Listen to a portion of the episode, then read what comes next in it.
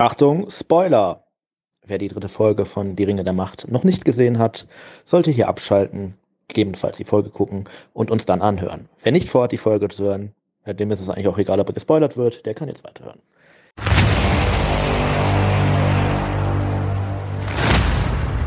Meteormann, Meteormann, Meteormann kommt zu dich gefliegt. Meteormann, Meteormann, Meteormann spricht mit allem Gefiech. Meteormann, Meteormann, Meteormann schiebt den Karren ins Ziel.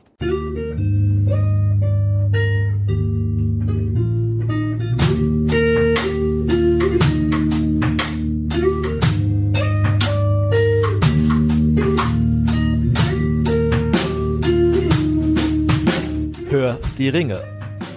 Ein unerwarteter Podcast.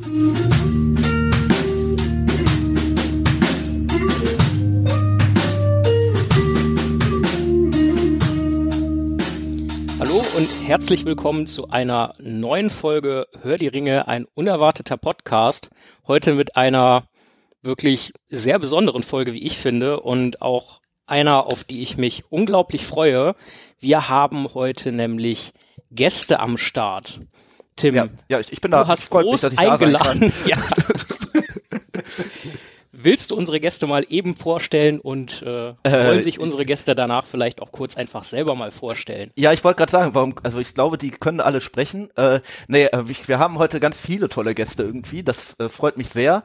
Ähm, ich würde sagen, vielleicht fangen wir einmal oben links bei mir an. Ähm, wir haben zum einen den Tom und den Manuel von der Herr der Ringe pro Minute äh, da. Vielleicht könnt ihr euch einmal kurz vorstellen, wer ihr so seid.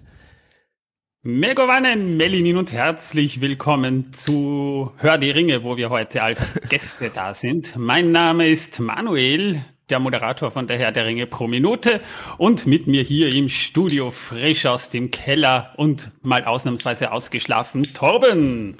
Jo, servus, ich bin Torben. Äh, ja, ich bin Beisitzer, nicht Moderator unnütz, sinnfrei und äh, mit den besten Kommentaren aus dem Keller immer damit dabei.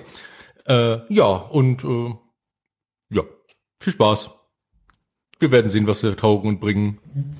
Gut, und zum anderen haben wir hier äh, den Smalltalk vertreten. Ihr dürft euch auch gerne mal vorstellen.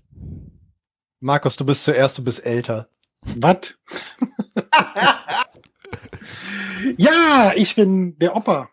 So kennt man mich zumindest aus dem Smalltalk. Äh, ja, warum nennt man mich so? Weil ich tatsächlich so mit Abstand in, in, in diesem Bereich der Älteste ist, bin, ist, bin. Und äh, deswegen äh, die, mir diesen Namen irgendwann eingefangen habe und nie wieder losgeworden bin. Dass selbst äh, meine Kinder mich manchmal so rufen, wenn sie nicht mehr zu mir durchdringen können. Äh, vielen Dank, dass wir heute mal zu Besuch sein dürfen und ich bin schon sehr gespannt, äh, was hier so passiert. Äh, Dito, mein Name ist Marcel, ich äh, bin der Tolkienist, äh, einer der, der zweite von den dreien bei Smalltalk. Äh, mein Spitzname ist eigentlich Olve von Alqualonde. Äh, Opa heißt eigentlich Fingolfin, aber irgendwann ist es hm. halt einfach verschwunden. Also, ne, man hat ja so traditionell irgendwie Nicknames irgendwie aus dem Tolkien-Universum, äh, aber Opa ist halt jetzt irgendwie Opa. Und ich weiß, eigentlich heißt der Markus, hilft aber alles nicht. Ich freue mich auf jeden Fall, dass wir heute dabei sind. Ich freue mich sehr auf diese Folge und vielen Dank, dass wir dabei sein dürfen.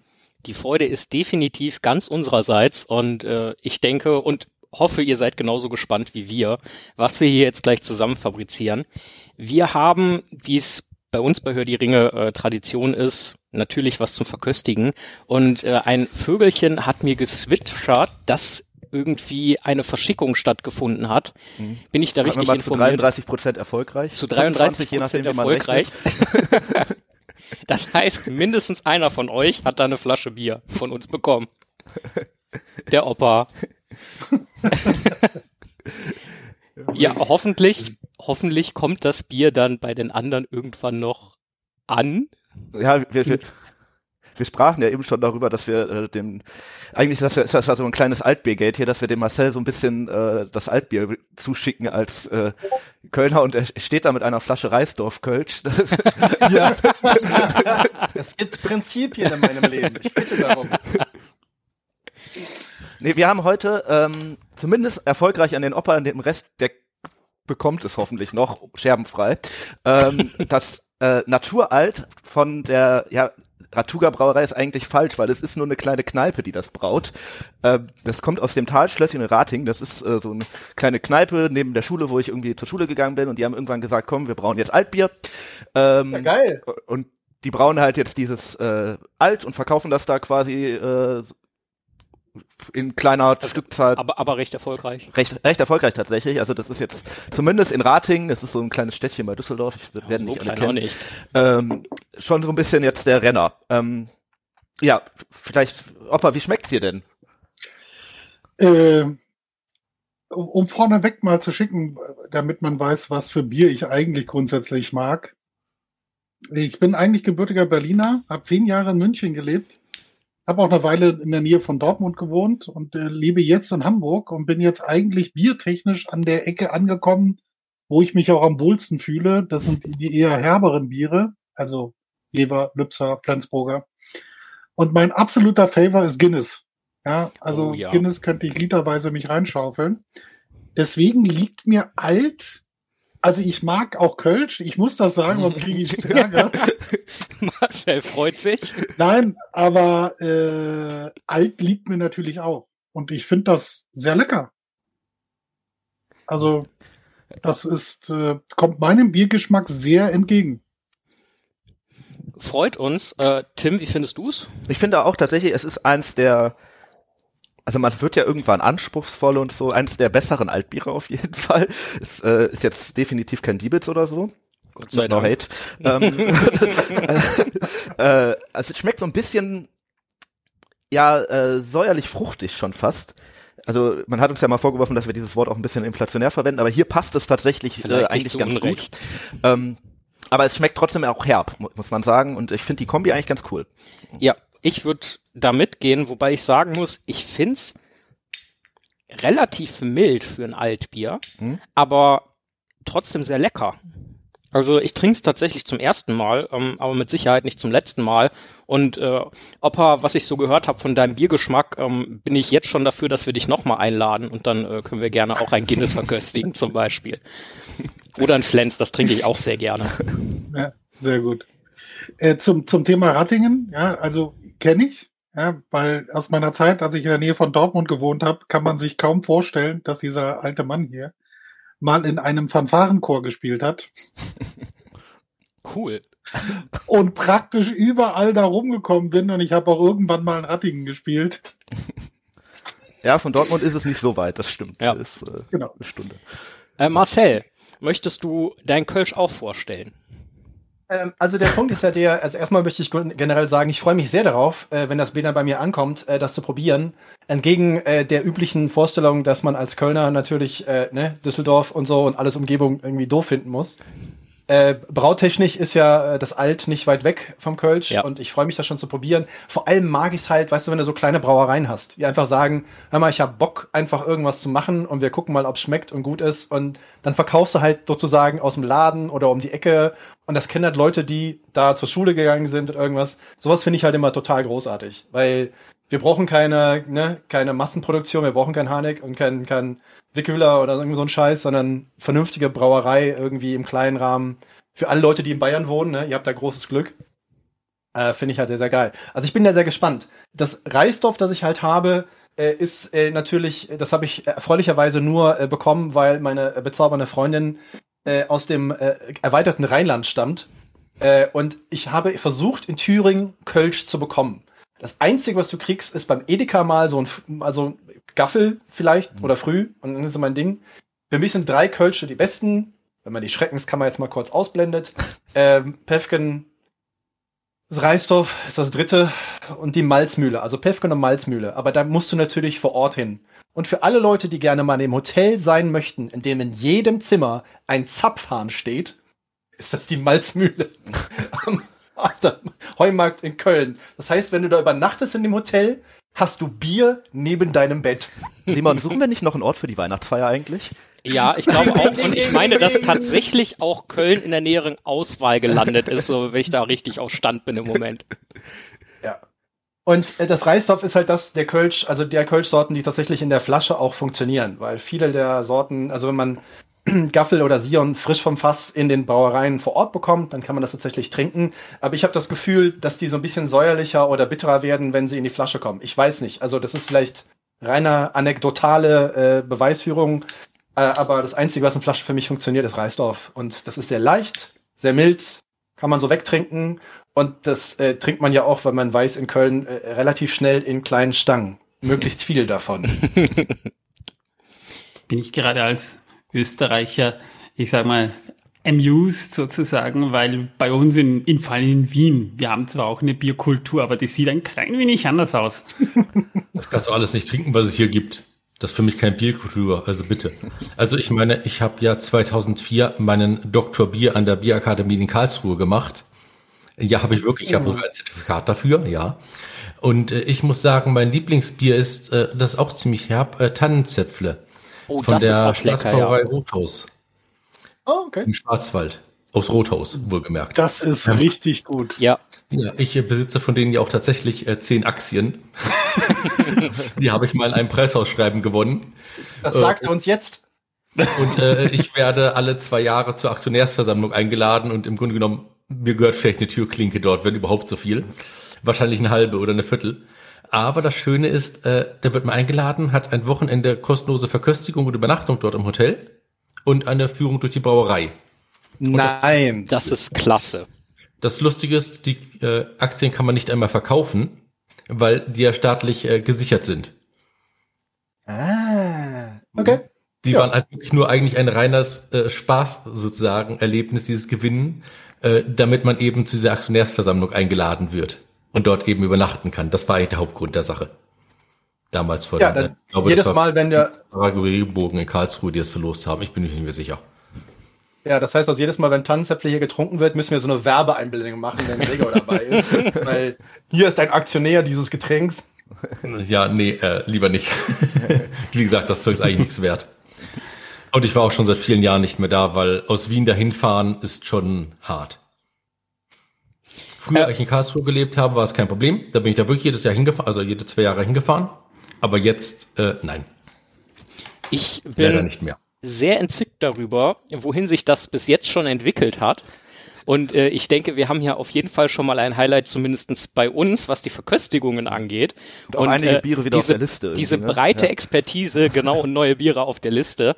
Ähm, wir haben normalerweise ja auch Pfeifenkraut, so auch dieses Mal. Ich glaube, da hat aber keine Verschickung stattgefunden. Nee, das war leider eine kurzfristige Aktion, deswegen war es uns nicht mehr möglich, das äh, zu verschicken. Äh, hauptsächlich zusammenhängend mit diversen Urlauben, auch meiner Person bedingt. ähm, äh, wir haben aber trotzdem so kurz zumindest für die Leute, die uns auch, also wir haben ja tatsächlich auch Leute, die uns nur wegen unserem Genussmittelteil hören und deswegen auch danach abschalten. Die Äh, dürften heute besonders auf ihre Kosten Genau, für kommen. die äh, hab, haben wir auch ein kleines Pfeifenkraut mitgebracht. Das ist der ähm, 2022er äh, John Edbury aus der Jahresedition. Die bringen ja jedes Jahr auch eine äh, spezielle ähm, ja, Edition für, für das nächste Jahr raus und diesmal war es halt der 2022er. Wir dachten uns, das ist das Jahr jetzt, das passt ganz gut. Ähm, genau, und äh, ja, ich weiß nicht, Simon, wie findest du den? Ich habe den ja schon mal geraucht Mhm. mit dir. Äh, ich finde den unheimlich lecker. Der ist so ein klein wenig torfig, finde ich. Aber äh, geht unheimlich gut auf der Zunge weg. Ich finde, ähm, de- dem kann man zustimmen. Also ähm, ich habe glaube ich schon mal gesagt, das ist einer, ich weiß gar nicht, ob wir den ehrlich gesagt schon mal irgendwann hatten. Ist auch egal, ist auf jeden Fall auch einer meiner absoluten Lieblingstabake. Der schmeckt nicht ganz so intensiv wie andere, aber sehr rund irgendwie und äh, eigentlich gut was, um sich tatsächlich irgendwie vorne einen Bildschirm zu setzen und zum Beispiel eine Folge einer gewissen Serie zu gucken. Ähm, ja. Eigentlich bin ich hier gar nicht für die Übergänge zuständig, aber ich dachte mir, ich mache das einfach mal. Oder auch, um zum Beispiel ein Buch desjenigen zu lesen, der quasi die Basis geliefert hat für die Serie.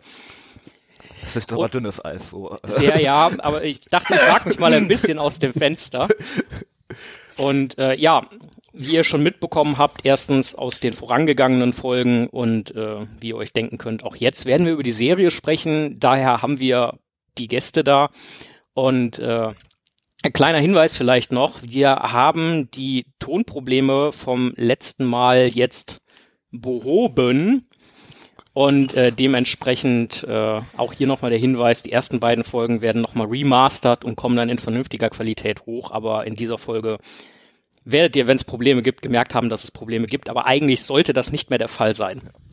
Und äh, Dürfte ich ganz kurz eine Fachfrage stellen zum Thema Rauchen, weil ich äh, bin gerade ganz begeistert wegen eures Pfeifenkrauts. Ja, Geh mal raus damit. Äh, ja, und zwar, also erstmal, ich bin völlig begeistert. Ich habe natürlich schon mal die eine oder andere Folge von euch gesehen, aber so live dabei zu sein, wie ihr da ganz genüsslich pafft und über äh, das Pfeifenkraut redet, ich bin völlig begeistert. Frage für mich wäre allerdings, ich erinnere mich, dass zu den Zeiten der Filmtrilogie, also Originalfilmtrilogie, hat die deutsche Firma Pfauen damals tatsächlich nutzbare, rauchbare Pfeifen rausgebracht. Und jetzt gibt's ja auch schon seit einiger Zeit wieder Pfeifen, das sind aber nur Repliken, also die kannst mhm. du nicht zum Rauchen benutzen. Wisst ihr da zufälligerweise irgendwas zu? Ähm, es ist nicht, also es gab ja erst diese ersten, da äh, die sind ja jetzt mittlerweile ja. irgendwie seit, weiß ich nicht, 15 Jahren oder so raus irgendwie, da gab's ja auch irgendwie lizenzrechtliche ja. Probleme und so weiter. Genau. Dann gab's diese Repliken und jetzt gibt's aber irgendwie wieder welche, die Faun verkauft, die sind jetzt aber nur noch also es sind nicht mehr die Originale, sondern die sind jetzt like sozusagen. Äh, und ja, die ja, kann man tatsächlich auch rauchen. Also ich, die hier tatsächlich hatte ich Hals mal in die Kamera, ist tatsächlich einer aus dieser Kollektion. Ich weiß gar nicht, man ja. sieht glaube ich nicht so gut, ne? Ähm, also wenn es eine Replik ist, dann eignet sie sich hervorragend zum Rauchen tatsächlich, muss man sagen, weil ich tue es gerade. Ähm, ja, ja. Aber äh, diese ganz Originalen, die gibt's leider tatsächlich wegen, da, da gab es irgendein ja, Lizenzproblem, äh, deswegen nicht mehr. Ja, also ich kenne die Anekdote halt, weil ich damals äh, gefragt wurde, weil ich war ja damals der Vorsitzende der Deutschen Tolkien-Gesellschaft und äh, der Hersteller hat damals uns angeschrieben, äh, ob wir da nicht irgendwie auch helfen könnten. Mhm. Und wir so, äh, ja, äh, keine Ahnung, äh, Merchandise-Recht ist nicht so und, und das Argument damals war von Warner Brothers, als ja die Hobbit-Filme kamen, ähm, Rauchen ist nicht mehr so in. Und deswegen möchten wir keine Produkte haben, die irgendwie Rauchen unter Alkohol irgendwie promoten. Ach, keine Rauchen ja. haben. Ja, so, und ich saß dann so und dachte mir so, ihr wollt mich doch verarschen, ehrlich, oder? In allen Hobbit-Filmen oder allen Tolkien-Filmen wird geraucht, bis der, Ar bis der Arzt kommt. Mit Raucherhusten äh, ja. inklusive? Was natürlich Ian McKellen sehr schön eingebaut hat zwischendurch, ja, ja. Aber das ist äh, nein. gewesen. Nein, nein, es gibt halt dann irgendeine amerikanische Firma, hat halt welche gemacht, die aber nicht rauchbar sind. Also die kannst du halt irgendwie hinstellen, die sind schön, äh, aber die kannst du ja nicht wirklich benutzen, deswegen. Also aber egal. Die, die äh, wir jetzt Dank. hier haben, sind tatsächlich auch von Pfauen wieder. Also irgendwie müssen die das, ja. äh, und sie sind ja jetzt noch nicht vom Markt genommen, also denke ich mal, dass das auch irgendwie lizenztechnisch funktionieren wird. Fantastikpfeifen, Fantastikpfeifen. Ja, Fanta ja, ja, genau. Also da steht auch irgendwie Auenland drauf, aber wahrscheinlich ist das kein Filmrecht mehr, keine Ahnung. Also auf jeden Fall gibt es wieder welche, die so ähnlich sind. Nicht die Originale. Ja, also ich habe jetzt letztlich bei eBay mal eine von den Originalen gesehen. Die wird ja mittlerweile für 3000 Euro oder sowas äh, versteigert. Wahnsinn. Ja. Aber ich als begeisterter Nichtraucher kann sagen, dass mhm. ich äh, Pfeifen grundsätzlich nur äh, beim Lagerfeuer rauche und äh, jedes Jahr beim Geburtstag und zum Silvester meistens eine Shisha rauche. Also das ist meine Rauchlegende der letzten äh, 20 Jahre etwa. Ja, ähm, ansonsten rauche ich nicht. Nee. 3000 Euro ausgeben für eine Originalfaun äh, von 2.2 äh, ist, äh, finde ich, auch ein bisschen übertrieben. Ja, aber ne? nearly insane. Ja. Ja, aber wer das Original will, der muss halt zahlen, ne? Schaut euch mal Porsche an. Gut, ich würde sagen, wir machen eine kleine Pause. Ihr hört Musik, Musik. und danach widmen wir uns der Folge. Bis ja. gleich.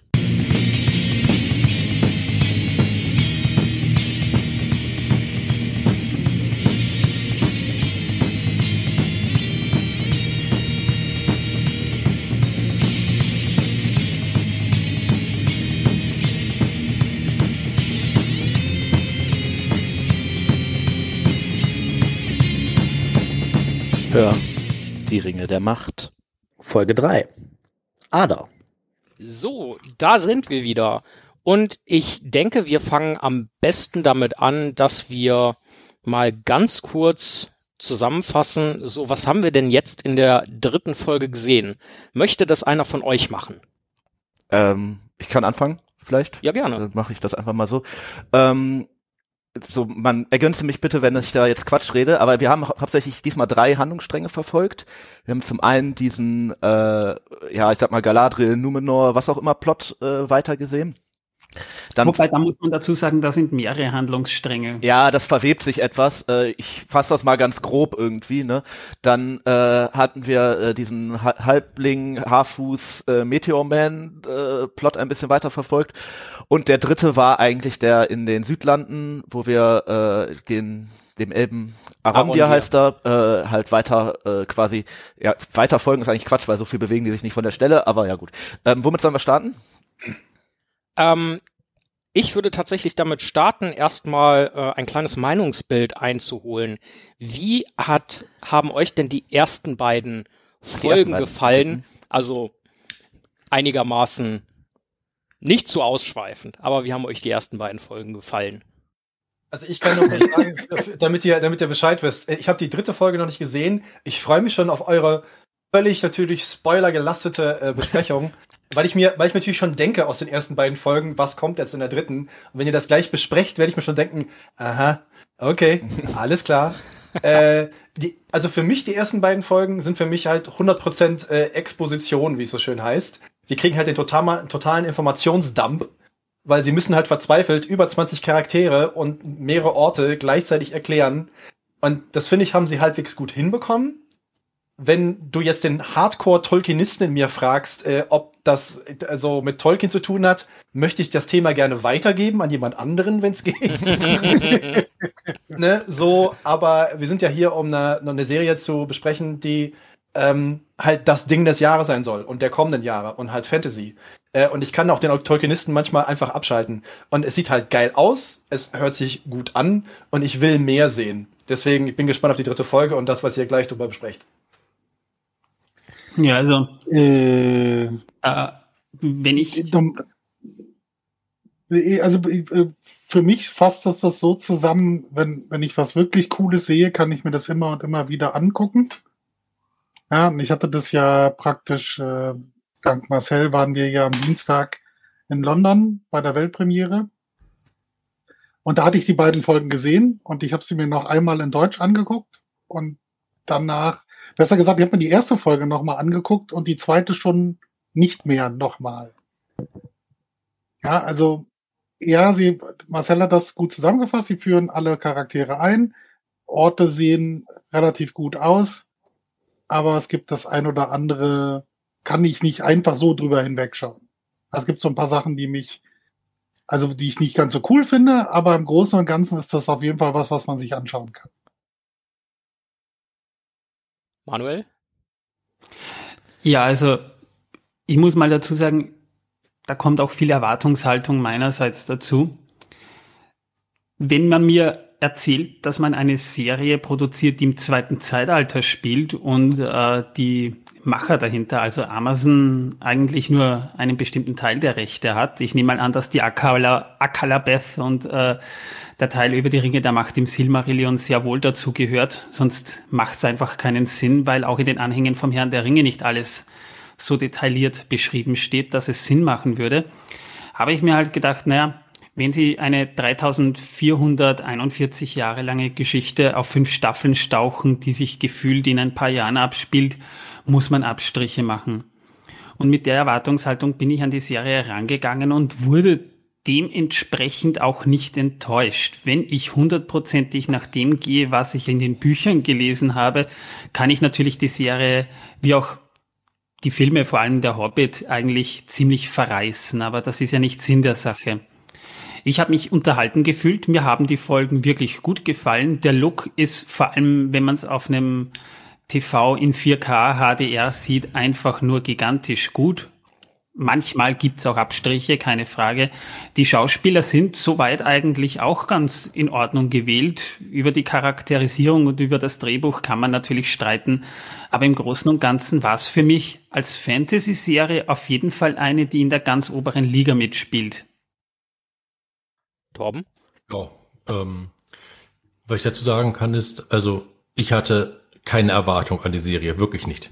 Weil irgendwie habe ich mir in den letzten vielen, vielen, vielen, vielen Jahren meines doch schon etwas äh, grauen Bartes ähm, angewöhnt, dass ich einfach keine Erwartungen mehr an Serien habe. Ich habe auch festgestellt, wenn ein Name bei einer Serie drauf ist, muss man nicht davon ausgehen, dass es wirklich diese äh, von den ersten Dingen, die es dort gab, oder von Comics oder von Büchern, die es gab, wirklich davon ausgehen kann, dass das wiedergegeben wurde, wie es da drin ist, sondern man muss immer Abstriche machen. Also wo Star Das- Trek draufsteht, ist nicht zwingend ein Todesstern drin. Genau. Äh, Und äh, ja, ähm, was wollte ich sagen? Das hast du mich rausgebracht. Dankeschön. Äh, Fadenriss. Moment, Knoten. Der war jetzt vorgelegt, den musste ich einfach bringen, sorry. Äh, jetzt habe ich wieder. Ja, und äh, daher habe ich, wie gesagt, keine Erwartungen mehr an Serien und ähnliches. Und dementsprechend werde ich auch nur noch selten enttäuscht. Also wenn es natürlich stinklangweilig ist, sage ich, was für ein Scheiß. Ich habe auch schon Serien gehabt, die habe ich nur die ersten zwei Folgen geschaut und habe gedacht, was für eine Scheiße, weg. Will ich nicht mehr. Aber äh, ich muss sagen, bei der Serie habe ich jetzt sogar schon die dritte Folge geschaut. Ja, und äh, ich äh, kann weiterhin sagen, ja, auch die nächste nehme ich gerne. Ähm, ja, ich finde auch, dass es sehr schön gemacht wurde. Also hintergrundtechnisch, Details sind auch genug drin, finde ich. Man sieht auch beim zweiten Mal noch etwas Neues. Weil das erste Mal habe ich es mir immer mit Manuel zusammen angeschaut und dann zu Hause nach der Besprechung noch einmal, um nochmal etwas, äh, ja, ohne eben Fokus auf die Be- Nachbesprechung zu haben, es schauen zu können. Und äh, ja, ich muss sagen, fand ich sehr schön, habe sehr viele Details nochmal gesehen, haben sie gut gemacht. Und äh, auch die Charaktere sind zum Großteil groß, gew äh, gut gewählt. Ähm, über Texte, die die von sich geben, kann man streiten. über die Korrektheit des Hintergrunds an einigen Stellen auch, aber das ist wohl eher daran gelegen, dass sie so viel einführen müssen auf einen Schlag und ähm, dass man ja wirklich mit Wissen erschlagen wird am Anfang. Und äh, was kann man dazu noch sagen? Ähm, ja, es gibt wirklich nur einen einzigen äh, Darsteller, bei dem ich vom Aussehen her, nur vom Aussehen her, sage, der passt einfach nicht. Aber äh, das haben wir bei uns bei Podcast ja schon ausführlich besprochen und äh, mit äh, Hammernasen und ähnlichem. Von, Der von Mann, der daher, mit seinem Gesicht schmieden kann. ja, ja. Ähm, von daher, äh, ja. Der Dialog im zweiten Teil mit den Zwergen fand ich sehr schön. Ähm, nur fand ich den auch ein bisschen zu abgekürzt und abgehackt. Aber das wird wohl auch an der Zeit liegen, die sie reinstecken konnten pro Folge. Ja. Und daher sage ich im Großen und Ganzen als Fantasy-Serie echt gut gemacht. Gefällt mir. Und als Herr der Ringe-Fan kann ich sagen, geht, ist in Ordnung. Dafür, dass es eben gemacht wurde, passt. Nicht so gut wie die äh, drei Herr der Ringe-Filme. Besser als die Hobbit-Filme, finde ich. Aber ähm, ja, nicht 100% original. Aber ich meine, wer schafft das? Ich kenne wirklich keine Serie, die es schafft, sich komplett an die Buch- oder Comic-Vorlagen zu halten. Gibt's nicht. Ich müsste an dieser Stelle aber eine Sache ganz klar und deutlich sagen, weil Manuel es erwähnt hat. Also die Showrunner haben immer hundertprozentig klar und deutlich gemacht. Sie haben nur Hobbit, Herr der Ringe und Anhänger. Nichts anderes. Das haben sie in jeder Presseveröffentlichung, in jeder öffentlichen Laut Verlautbarung ganz klar und deutlich gemacht. Was ich aber vermute, und das ist wahrscheinlich das, worauf äh, Manuel auch angespielt hat, ist, ich glaube, dass die Familie mit ja am Tisch sitzt und die gucken ja auch auf die Drehbücher und sprechen wohl mit denen, dass die von Fall zu Fall vielleicht was erlauben können. Weil sie haben eigentlich zum zweiten Zeitalter von den eigentlichen Schriften Tolkiens keinen Zugriff. Ich glaube, Es muss alles komplett erfunden sein. ich finde, das merkt man zum Beispiel auch, wenn man so eine, sag mal, in, in der zweiten Folge ist doch so eine seltsame Cimmerillion, äh, Zimmer, also da erzählt doch Celebrimbor irgendwas über die äh, Cimmerilli und äh, das ist ja irgendwie auch etwas seltsam und so weiter und vielleicht kommen solche Sachen halt auch daher, dass man halt da eben keine Rechte hat und dann mit anderen Stories Lücken füllen muss irgendwie. Ähm, Oder auch mit anderen äh, äh, äh, Hintergründen, die es eigentlich gar nicht so. Ja, genau, vielleicht- finde, weil ich finde es immer schade, wenn dann wirklich das daran liegt, dass man die Rechte für irgendwelche Wiedergaben nicht hat. Dass solche Serien halt. Aber sie haben ja auch gesagt gehabt, hätten sie die Rechte alle gekauft, die sie bräuchten, wäre die Serie viermal so teuer gewesen, wie sie jetzt. Und Mindestens. vermutlich auch viermal so lang geworden. Wahnsinn, ja. Aber das, also, das hätten sie ja nie eingespielt. Ich meine, Ja, aber das, das Ding ist aber, also müsste auch eigentlich im Interesse der Familie sein, ja, dass die, die Geschichte nicht so sehr in Anführungsstrichen Ja. verhunzt wird, Guter Punkt. ja, mit Auffüllen von irgendwelchen Blödsinn, der noch weniger dem entspricht, was Tolkien sich erdacht hat. ja, ich ja, finde, das ist natürlich, das sind, das sind tatsächlich, entschuldige ganz kurz, das gleich. Das sind, glaube ich, meine höchsten Kritikpunkte sind, wenn sie sich, wenn sie genau das machen. Ja, wenn sie genau da reinspringen und dann irgendwelche komischen Sachen, das war jetzt auch in der dritten Folge so, es passieren Dinge, die passieren so nicht. Und es ist eigentlich kein, ein, kein schweres und das, das hat nichts damit zu tun, die Serie besser zu machen oder sonst irgendwas. Man fragt sich manchmal nur, warum. Ja. Ich finde das jährliche Schwimmen, die Schwimmolympiade von Valino Ja. nach Numenor, Ja. finde ich, müssen wir zum jährlichen Ereignis machen. Die finde ich super geil. Einfach, Das weil man sie kann. Idee. Also, wenn ihr schon immer mal absaufen wolltet, dann nehmt an dieser Olympiade teil und hofft, dass Außer er ihr wäre zufällig von einem Floß gerettet, das da Ja. In der Gegend herumtreibt. ja und äh, schön Was für ein äh, Zufall. Mückenspray benutzen. Vielleicht hilft das auch gegen Seeungeheuer. So, Genau. ich würde mal ganz kurz zusammenfassen. Also auch wir gucken die Serie ganz gerne. Auch wir finden die Optik und äh, auch die äh, Vertonung ganz gut. Ja, die Gespräche sind halt häufig etwas hölzern und wirken ein wenig gezwungen. Und äh, ja, über die zeitliche Abfolge und wer sich wann wo befindet, darüber kann man halt, ne, da kann man sich halt drüber streiten.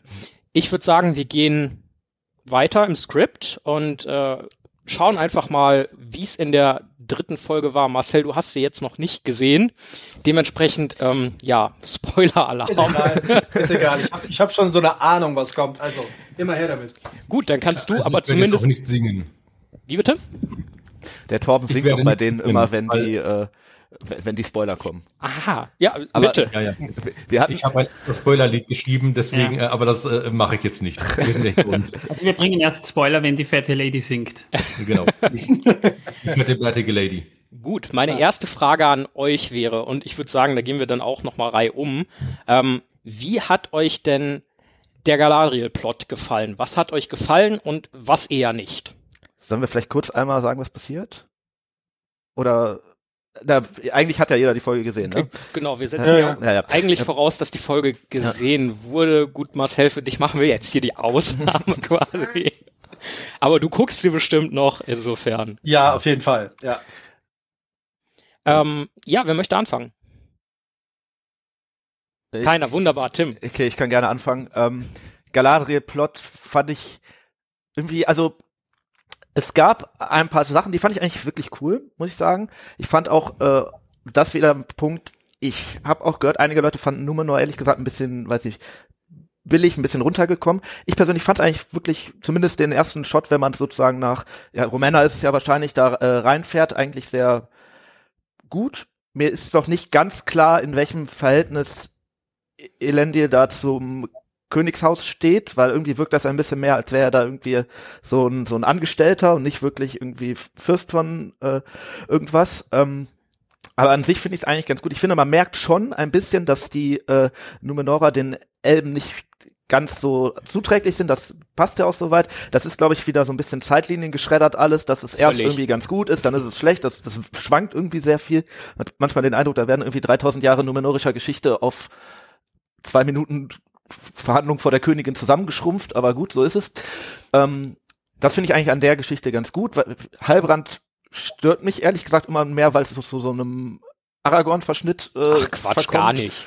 Und ich eigentlich finde, also ich, Aragorn super Charakter, ne, aber vielleicht reicht einer auch aus. Äh, ja, das waren so meine ersten Gedanken, die ich bei diesem Plot irgendwie äh, hatte. Es freut mich irgendwie, dass wir schon die wichtigen Charaktere sehen und anscheinend finde ich schon bemerkenswert, das ist noch so als letztes, äh, dass diese Zeitlinie von wegen, dass äh, Tar Palantir, also der zweitletzte König Numenors sozusagen, noch gar nicht richtig tot ist irgendwie, hat mich erst verwirrt, aber wenn ich je mehr ich drüber nachdenke, desto mehr macht es zumindest Sinn in der Story, die sie da äh, erzählen. Insofern fand ich das erst irgendwie ganz komisch und mittlerweile bin ich damit aber sehr firm.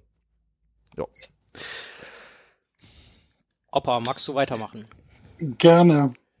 Also, um ein bisschen weiter auszuholen, weil da muss ich tatsächlich weiter ausholen. Ka äh, Galadriels Charakter ist der, der mich am meisten überrascht hat. Weil das ist der, von dem ich am meisten Angst hatte. Ja, wir kennen Galadriel als Kate Blanchett, als, äh, als Lady, ja, äh, als Lady des Waldes und eher Als Gründerin Eregions. Genau. So, und hier erleben wir sie als, äh, wie sie in ma- in manchen äh, Headlines beschrieben wird, als Superheld, Ja, sie ist da die, die kriegerische Kämpferin. Äh, Seppel aus unserem Podcast hat sie da auch schon ein bisschen charakterisiert. Für, für mich spiegelt sie die Frau wieder, die die Noldor, die, die den Noldor ein richtiges Gesicht gibt. Dieser pure Hass und Willen Sauron zu erlegen, ja, der sie manchmal auch so ein bisschen erblinden lässt.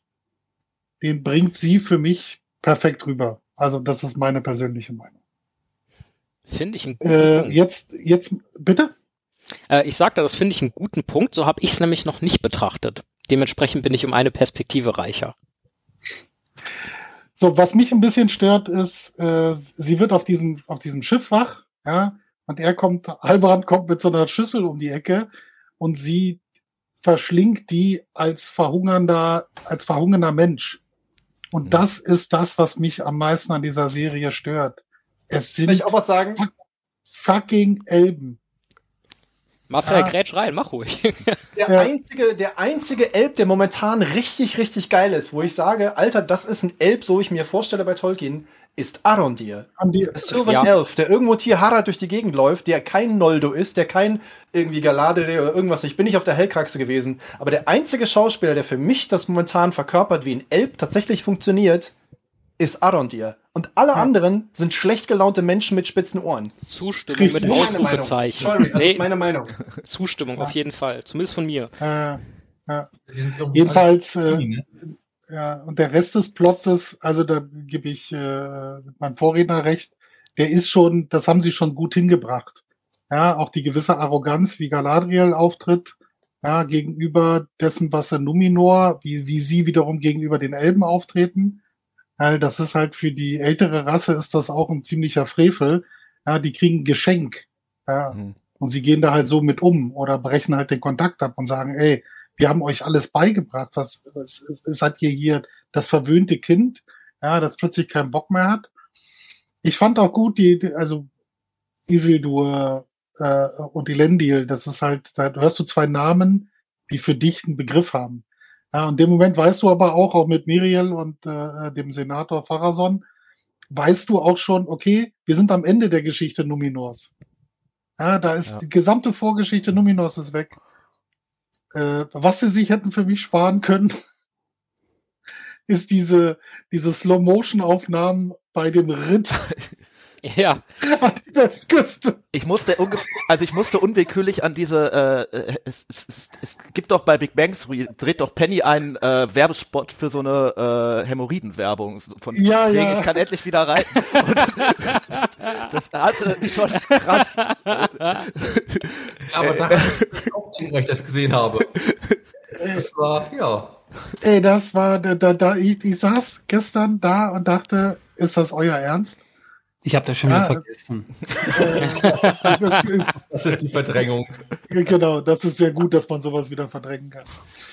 Ja, die Anspielung auf Elros und Elrond, das war super. Also insgesamt fand das schon, ich habe auch Bock weiter zu gucken und ich fand diesen Plot, also der war auf jeden Fall für mich, der hat für mich gut weitergemacht. Der hat mich ja zumindestens darin animiert, weiter zu gucken. Ja, und mhm. nicht zu sagen, oh Gott, nee, ich habe jetzt gar keinen Bock mehr. Also ich nehme mal stark an, wir reden jetzt generell auch über den Numenor-Plot und nicht nur über Galadriel. Äh, wobei ich auch dazu sagen muss, das macht Sinn. Galadriel wirkt bei Zeiten auf mich ein bisschen blass.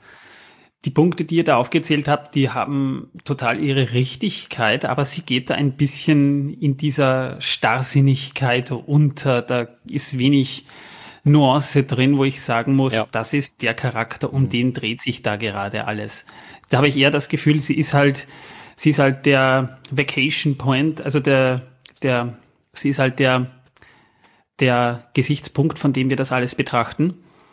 Numinor hat mir grundsätzlich gefallen, auch wenn ich es mir ein bisschen anders vorgestellt habe. Ich habe mir immer vorgestellt, Numinor wirkt so ein bisschen wie eine Art mediterraneres Irland von den Beschreibungen her. Es macht aber Sinn, dass man äh, diesen Atlantis-Mythos dann auch in Numenor so ein bisschen einwebt. Stichwort Atalante, die Versunkene, wie sie ja später heißen wird. Also hellenische Einflüsse in diese Kultur, die wir da auch ganz eindeutig sehen in einem Fantasy-Setting wie wir es in Mittelerde bei Tolkien zumindest filmisch noch nicht gesehen haben. Gondor ist ja eigentlich auch nur ein blasser Abklatsch davon, wenn man ehrlich sein will, jedenfalls in späteren Jahren. Hat mir schon sehr gut gefallen. Mir hat ein Punkt, der hier noch gar nicht erwähnt wurde, sehr gut gefallen, der vielleicht für manche irritierend sein könnte, aber wir erfahren ja, dass ähm, Elendil drei Kinder hat, nämlich Isildur, Valendil und Earien heißt sie, also eine Tochter. Und das finde ich deswegen spannend, weil wenn wir uns die Königslinien mal ansehen, die, die wir in unserem Podcast übrigens auch schon sehr ausgiebig mal besprochen haben, ist die weibliche Linie eigentlich nie wirklich erwähnt. Das heißt, wir erfahren immer, dass das Zepter von Sohn, also von Vater zu Sohn weitergegeben wurde. Mit wenigen Ausnahmen, ne? aber im Großen und Ganzen natürlich, ja. Und warum nicht? Warum ist da nicht auch eine Tochter dabei, die ja auch einen interessanten Gesichtspunkt einschlagen könnte? Da bahnt sich zumindest an, dass auch sie jetzt kein No-Name in der Familie ist, dass sie auch was drauf hat. Und das muss ich auch ganz ehrlich bei, bei Tolkien ein bisschen, naja, kritisieren kann man jetzt nicht sagen, aber bemängeln kann man schon, dass äh, weibliche Figuren in dieser Familie eigentlich kaum Erwähnung finden und wenn dann auch nur namentlich und nur in seltenen Fällen auch ein bisschen mehr dabei steht. Und da finde ich es mal interessant, dass da auch ein weiblicher Aspekt dabei ist. Wir sehen es auch bei Miriel oder zukünftig auch Tar Miriel, die für mich in diesem Numenor-Plot momentan den interessantesten Aspekt neben Elendil darstellt, nämlich den, dass es scheinbar eine Prophezeiung gibt, weil sie hat scheinbar tatsächlich äh, ja dann am Ende auch gesagt zu ihrem Vater, die Elbe ist da. Das heißt, es ist eine Prophezeiung da, die irgendwas einläutet. Und das finde ich einen sehr spannenden Aspekt, der ja in den Büchern nirgends zu finden ist. Aber wir wissen ja, es gibt Prophezeiungen in dieser Welt und die haben ja auch eine prominente Rolle. Und da finde ich es interessant, was sie daraus machen.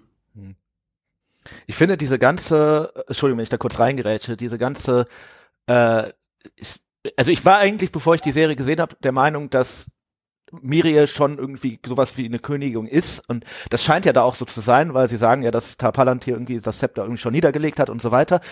Ähm, sie ist Regentin. Genau, ähm, also anscheinend in seinem Namen regiert sie, so würde ich das jetzt verstehen. Aber äh, ich, wir sind da dann doch ein bisschen früher, als ich eigentlich irgendwie dachte. Also anscheinend lebt er zumindest noch und das ist jetzt eine Spekulation meinerseits, aber wahrscheinlich wird ja sein Tod dann irgendwann diese ganze Afarason-Geschichte und so weiter dann in irgendeiner Form auslösen, dass dann da Verwerfungen sind und irgendwann dann Pharason halt König wird. Spekuliere ich jetzt mal, aber die, sie werden ja irgendwann nur nicht angreifen, wenn der noch lebt, denke ich mal. Er heiratet ja Miriel gegen ihren Willen. Ja, also der Punkt ist ja der, was ich halt, was, was Opa ja auch, glaube ich, schon ein bisschen angedeutet hat, ist, wir müssen ja, wir wissen ja, ne, Zeitkompression, wir müssen die Sachen zusammenstauchen und da bin ich halt gespannt, wie sie das umsetzen, weil Numenor ist ja deswegen so eine spannende Geschichte, weil du hast dieses Geschenk an die Menschen, für eine Zeit lang sind sie so nah an den Elben dran wie nie zuvor, sie haben alles Glück, sie haben diese Insel, alles ist groß und geil und überhaupt und wir fangen ja mit dieser Serie an, praktisch zum Zeitpunkt, als die Ringe bald geschmiedet werden. Und dann reden wir halt von 15, 1600 im zweiten Zeit.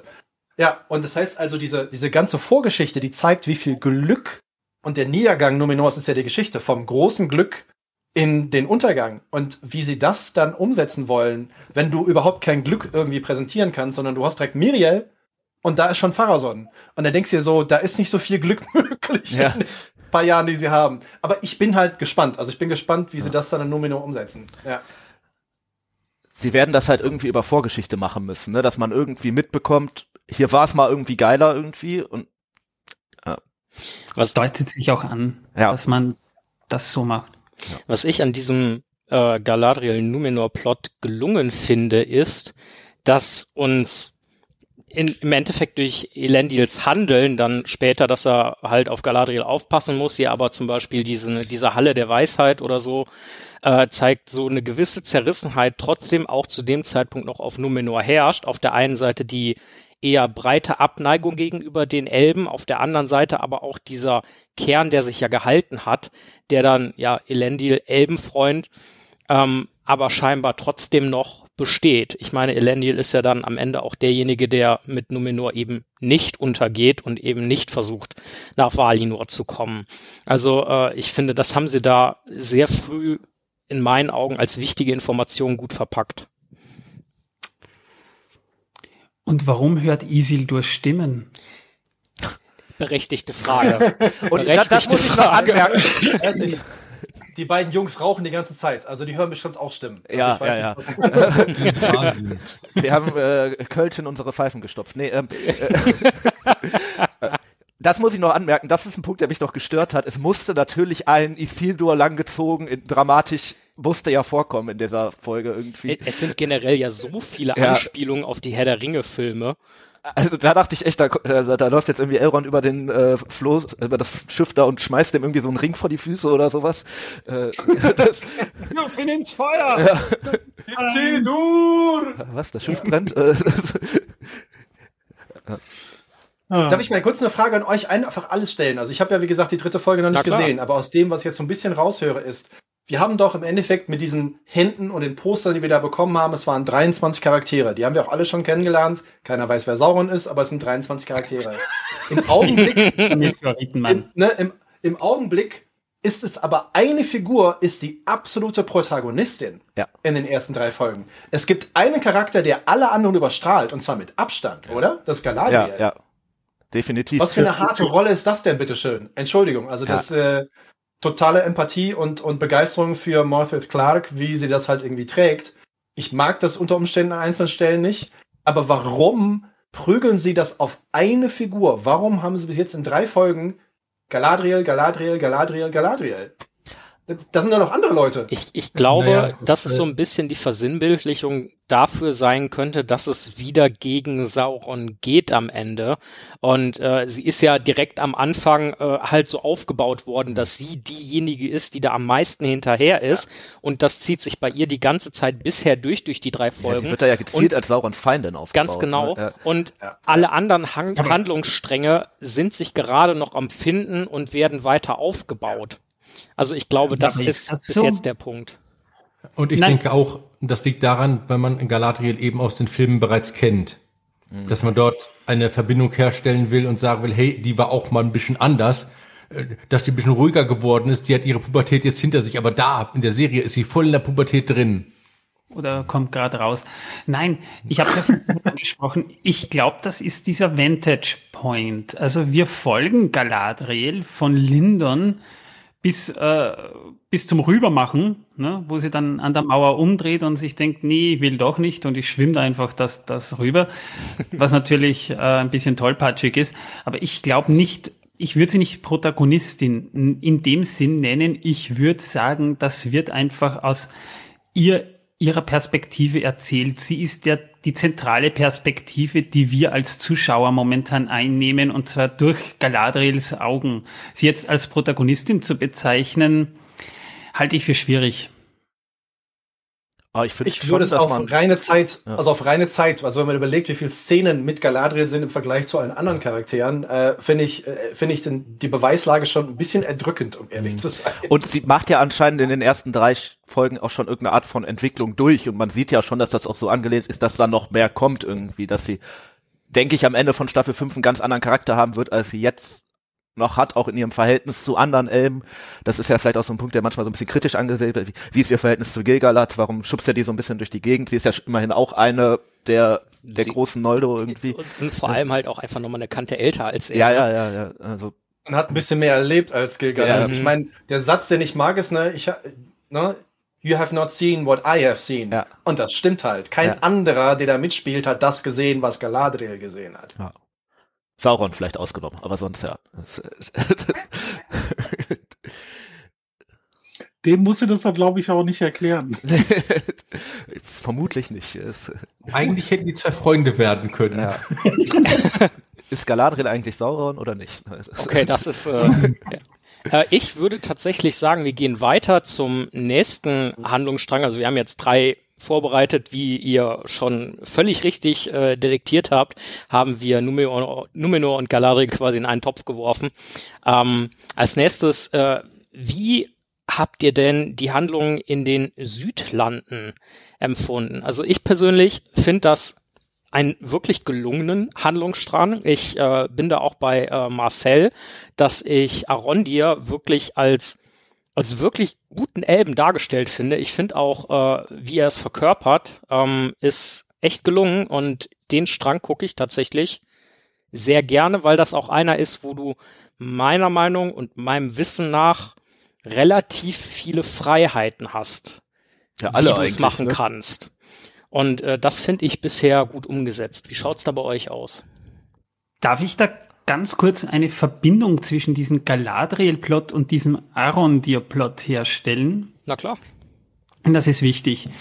Äh, wir wissen jetzt am Ende der dritten Folge folgendes, dieses Zeichen, das warum auch immer auf Finrod hinterlassen wurde an seiner Haut, was für mich überhaupt keinen Sinn macht, ehrlich ja, gesagt. Zustimmung. Das ist kein Symbol, sondern das soll eine Landkarte sein. Und zwar soll das, und das hat schon mit dem Arondir-Plot sehr direkt zu tun, es soll eine Art äh, Zeichen sein, dass im Falle von Morgoth Sturz die Verbliebenen quasi ein neues Gebiet okkupieren soll, sollen, wo sie sich niederlassen sollen.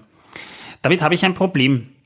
Das ist ein Reveal, der grundsätzlich interessant ist. Aber was wir uns auch gestern im Podcast bei uns schon gefragt haben, Morgoth hätte nie damit gerechnet, dass er gestürzt wäre. Der ist so eitel eigentlich, dass für dem eine Niederlage undenkbar sein müsste. Der Typ rechnet nicht damit. Er hat ja auch im Krieg des Zorns ja alles aufgeboten, was er hatte und konnte die Valar kurzzeitig ja sogar zurückdrängen, die ja dann doch nach Mittelerde gekommen sind und noch mitgemoscht haben. Und dahinter lässt man ja dann kein Zeichen, so ja, im Falle, wenn es mich nicht mehr gibt, macht was ihr wollt. Ja, macht da schon weiter. Sagte. Das macht keinen Sinn für mich. Ah. Und wenn wir uns die Landkarte ansehen, darauf will ich nämlich hinaus. Und wir gehen ja dann in die Südlande, sehen wir, das findet an den Grenzen des künftigen Mordor statt. Wir sehen sogar schon das Nurnenmeer auf diesem Frame drauf. Ja. Und das macht absolut Sinn. Das heißt, wir sind wo, wo man gerade alles abrodet, wo wirklich ein riesiger Wald abgerodet wird. Das dürfte Mordor werden. Darf ich kurz den Begriff, den ich bei der Tolkien Society am Wochenende gehört habe für diesen äh, Ort, der heißt Befordor. Aha. Ah, okay. Der ist, der ist richtig, der ist richtig ja. gut, oder? Befordor, das funktioniert ja. super. Ja. Ähm, das was ich dazu sagen wollte ist, warum vielleicht doch Morgoth für das Zeichen verantwortlich ist.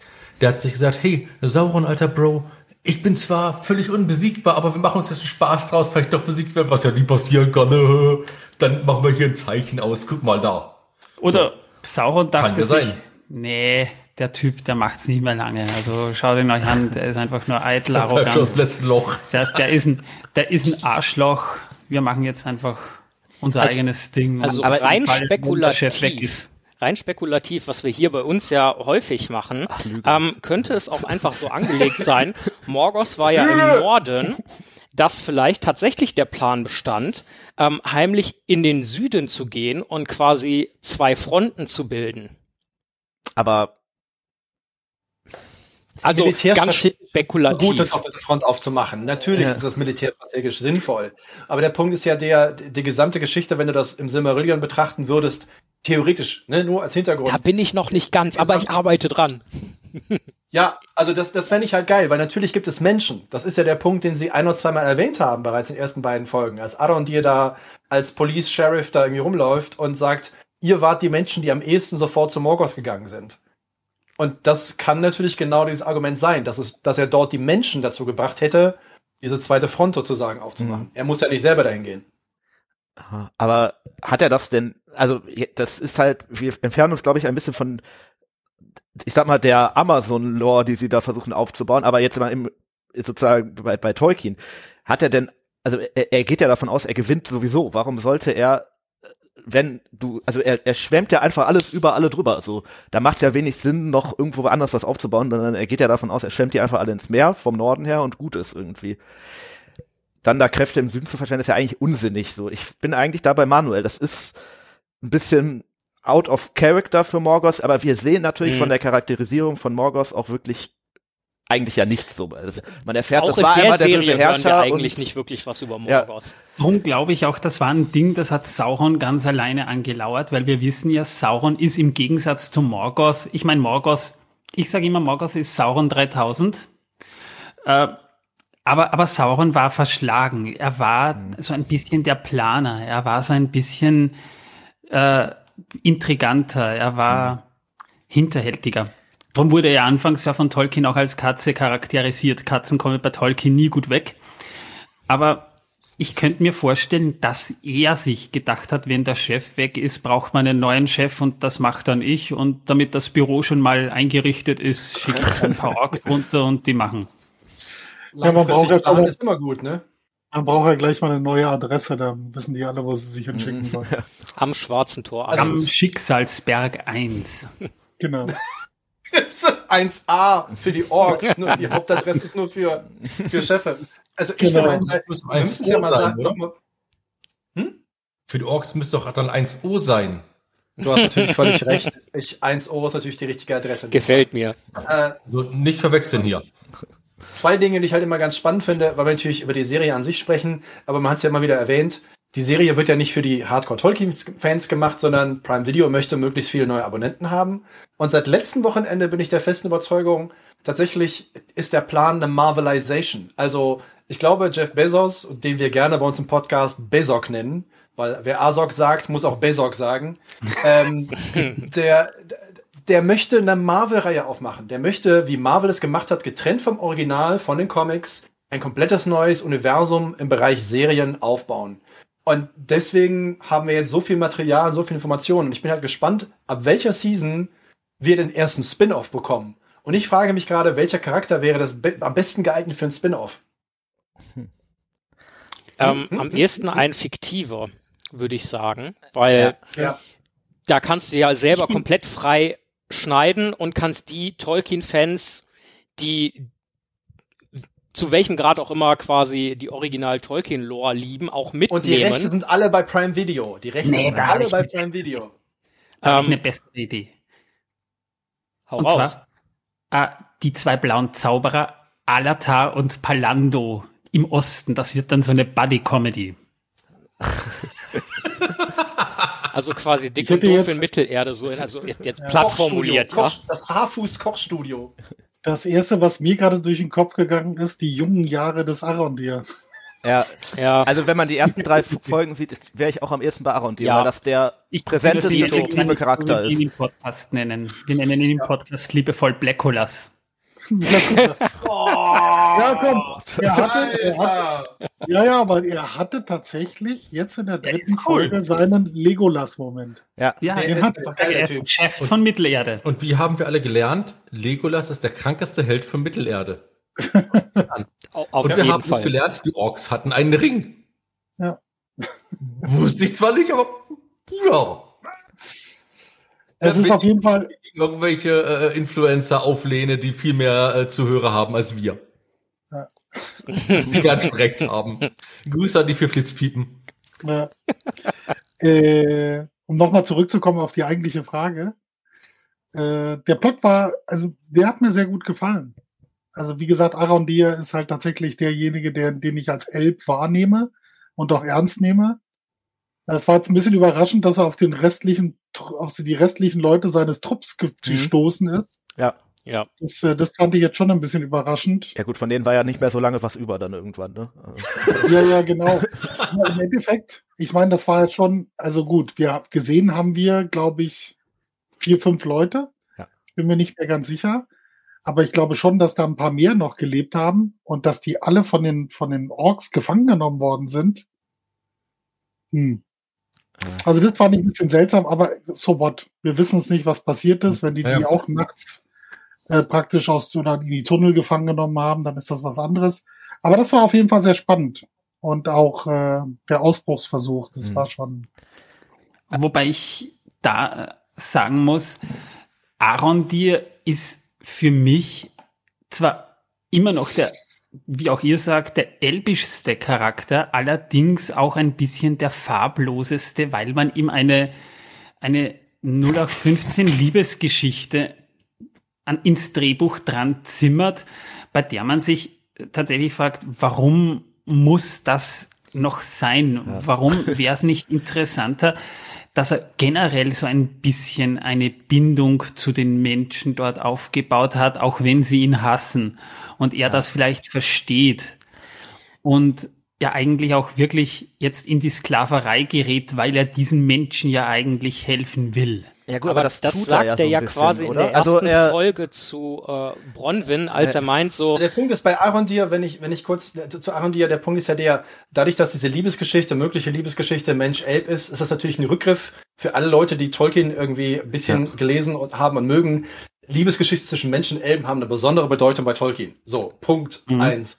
Und Punkt zwei ist natürlich der, ich habe die dritte Folge nicht gesehen, aber jetzt, wo ihr das gerade so ein bisschen andeutet, kann ich mir vorstellen, dass Arondir mit seinen Jungs da irgendwo sitzt und die werden irgendwie gefressen von irgendwelchen Wölfen, Wagen oder sonst irgendwas in der Art. Vermutlich. Jo, Weil ich diese Szene ja. aus dem Trailer Komm, halt. Ja, ja, ja, ja, das ist da. Ja, ja. So, das, das ist halt, das ist halt eins zu eins eine Anspielung aus einem Szene aus dem Silmarillion. Du siehst halt einfach, ne, ein gewisser Herr, der bei einem, in einem Turm von Sauron gefangen wurde. Und jeder Tolkien-Fan ist so, Alter, Vielen Dank für die Anspielung. Ich verstehe, was ihr mir sagen wollt. Mhm. Das ist so Fanservice. 100% Fanservice. Mhm.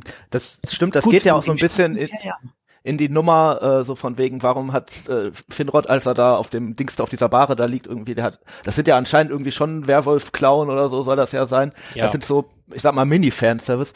Ich fand diesen Südlands-Plot eigentlich ich mag den. Ich mhm. finde, der, der macht schon Sinn, so wie er aufgebaut ist. Äh, in der Folge fand ich zum Beispiel auch ganz, also da ist ja Bronwyn gar nicht vorgekommen, sondern da ging es halt wirklich mal nur um Arondir und die Leute, die da so drum schwören. Das hat eigentlich schon gepasst. Der Plot an sich ist ja eigentlich nicht wirklich weitergekommen. Er ist ja jetzt immer noch da, wo er vorher war irgendwie. Ja, aber man sieht mehr, was die Orks da veranstalten. Ja, ja. Deswegen, er sagt halt doch relativ ja. viel. Ja, und also ich finde Und hinterlässt dich halt auch so, dass du wissen möchtest, so wie geht denn das jetzt eigentlich weiter? Ja, ja, ja. Das, Nachdem der da in die Grube zurückgezogen wird. Ja, das stimmt. Und jetzt wird auch da ja anscheinend noch ein neuer Charakter aufgebaut mit äh, Ada irgendwie. Ne? Scheint da ja dann irgendwie wichtig zu werden. Das natürlich am Ende ein Cliffhanger, wie immer bei, bei Amazon. Das Tauziehen hätte ich persönlich nicht gebraucht. Das fand ich ein bisschen drüber irgendwie. Aber äh, ansonsten fand ich auch die Kampfszenen eigentlich ganz gut so äh, inszeniert. So, das ist natürlich immer so ein bisschen elbig drüber, so von wegen ne, über die Kette springen. Ja Matrix-like. Ja, aber das, ich glaube, ich, das konnte man erwarten. Das so, zeigte sich ja schon im Trailer. Und das zeigte sich ja zum Beispiel auch schon bei dieser Galadriel-Kampfszene in der ersten Folge, dass das so deren Kampfstil wird jetzt irgendwie. Also mir ist etwas aufgefallen und zwar äh, fand ich es sehr ähm, fragwürdig, warum dieser Elbenkommandant, der ja eigentlich auch so voller Überelb ist, äh, da einfach so vom Pfeil weg. Das ich also das habe ich nicht verstanden, warum man das so gemacht hat. Hm. Da hat tatsächlich Steffen auch schon angemerkt, also ein, ein weiteres Mitglied unseres Podcasts, er ist auf jeden, jeden Fall schwächer als Boromir, weil da waren es wenigstens drei Pfeile. Und da reichen wohl ein bis zwei.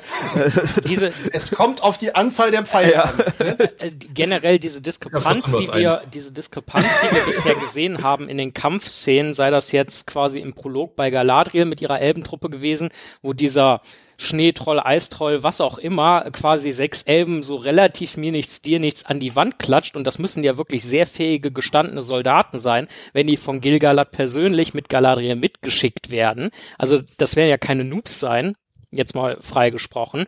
Und äh, Galadriel häckselt den dann einfach mal so mehr oder weniger mir nichts, die nichts auseinander und jetzt halt in dieser Grubenkampfszene ähm, als dieser Wag dann da freigelassen wird von den Orks. Und gut, die Elben sind in Anführungszeichen halt nur mit Werkzeugen bewaffnet.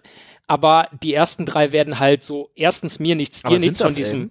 diesem, das, das schaut Menschen? so aus, als seien das spitze Ohren. Okay. Und ich gehe davon aus, dass sich die Elben da extra abgesprochen haben, weil die vermutlich alle von diesem Wachbataillon, ergo auch erfahrene Soldaten sind abgesprochen haben, wie kommen wir denn hier vielleicht raus, um quasi zu sagen, ey, hier unten ist was los, wir brauchen da äh, jetzt auf jeden Fall äh, militärische Intervention. Mhm. Und die ersten drei werden von diesem Wag halt so mehr oder weniger mir nichts, dir nichts auseinandergerissen, während die anderen gleichzeitig aber nicht eingreifen und Aaron dir kriegt den dann relativ einfach eingesperrt da, mhm. indem er den mit den Kettenhalter zusammenbindet.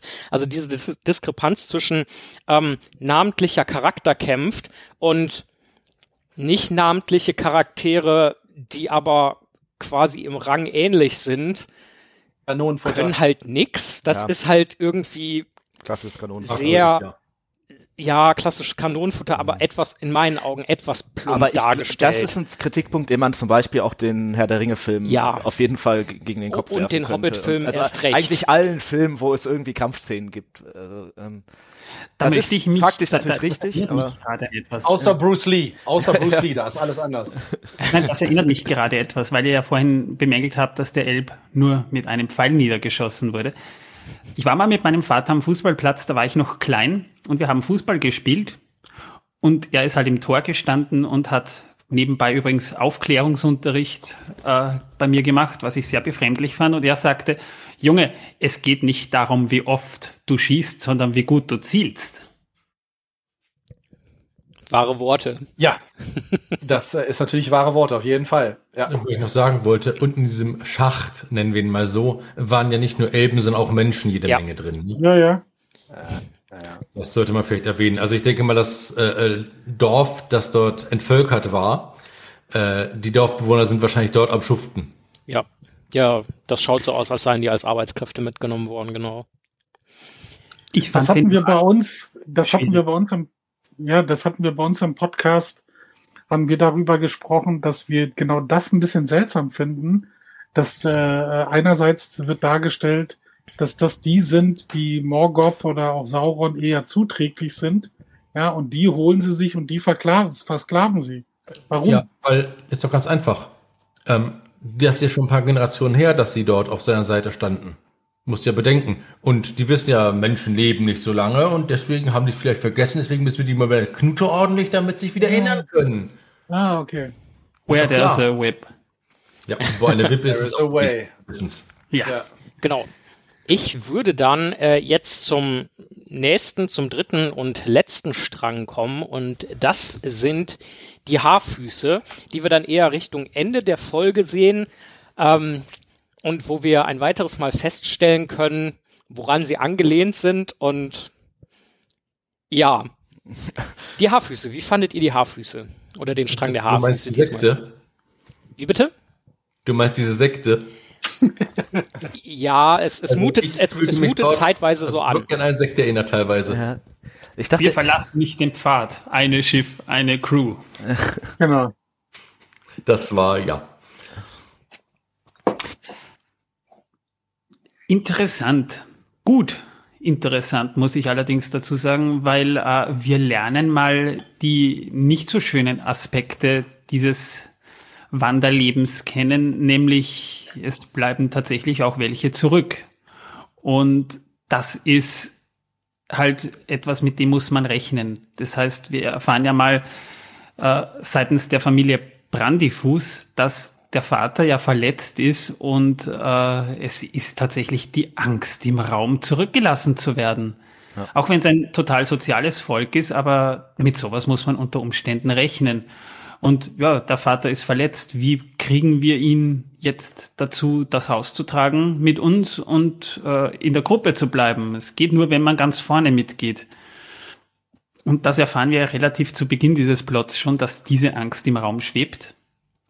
Und kurzes äh, Foreshadowing dazwischen passieren ein paar Sachen, aber dann gibt's ja dieses Totenfest und Sadok steht vorne und zählt diejenigen auf, die zurückgelassen werden.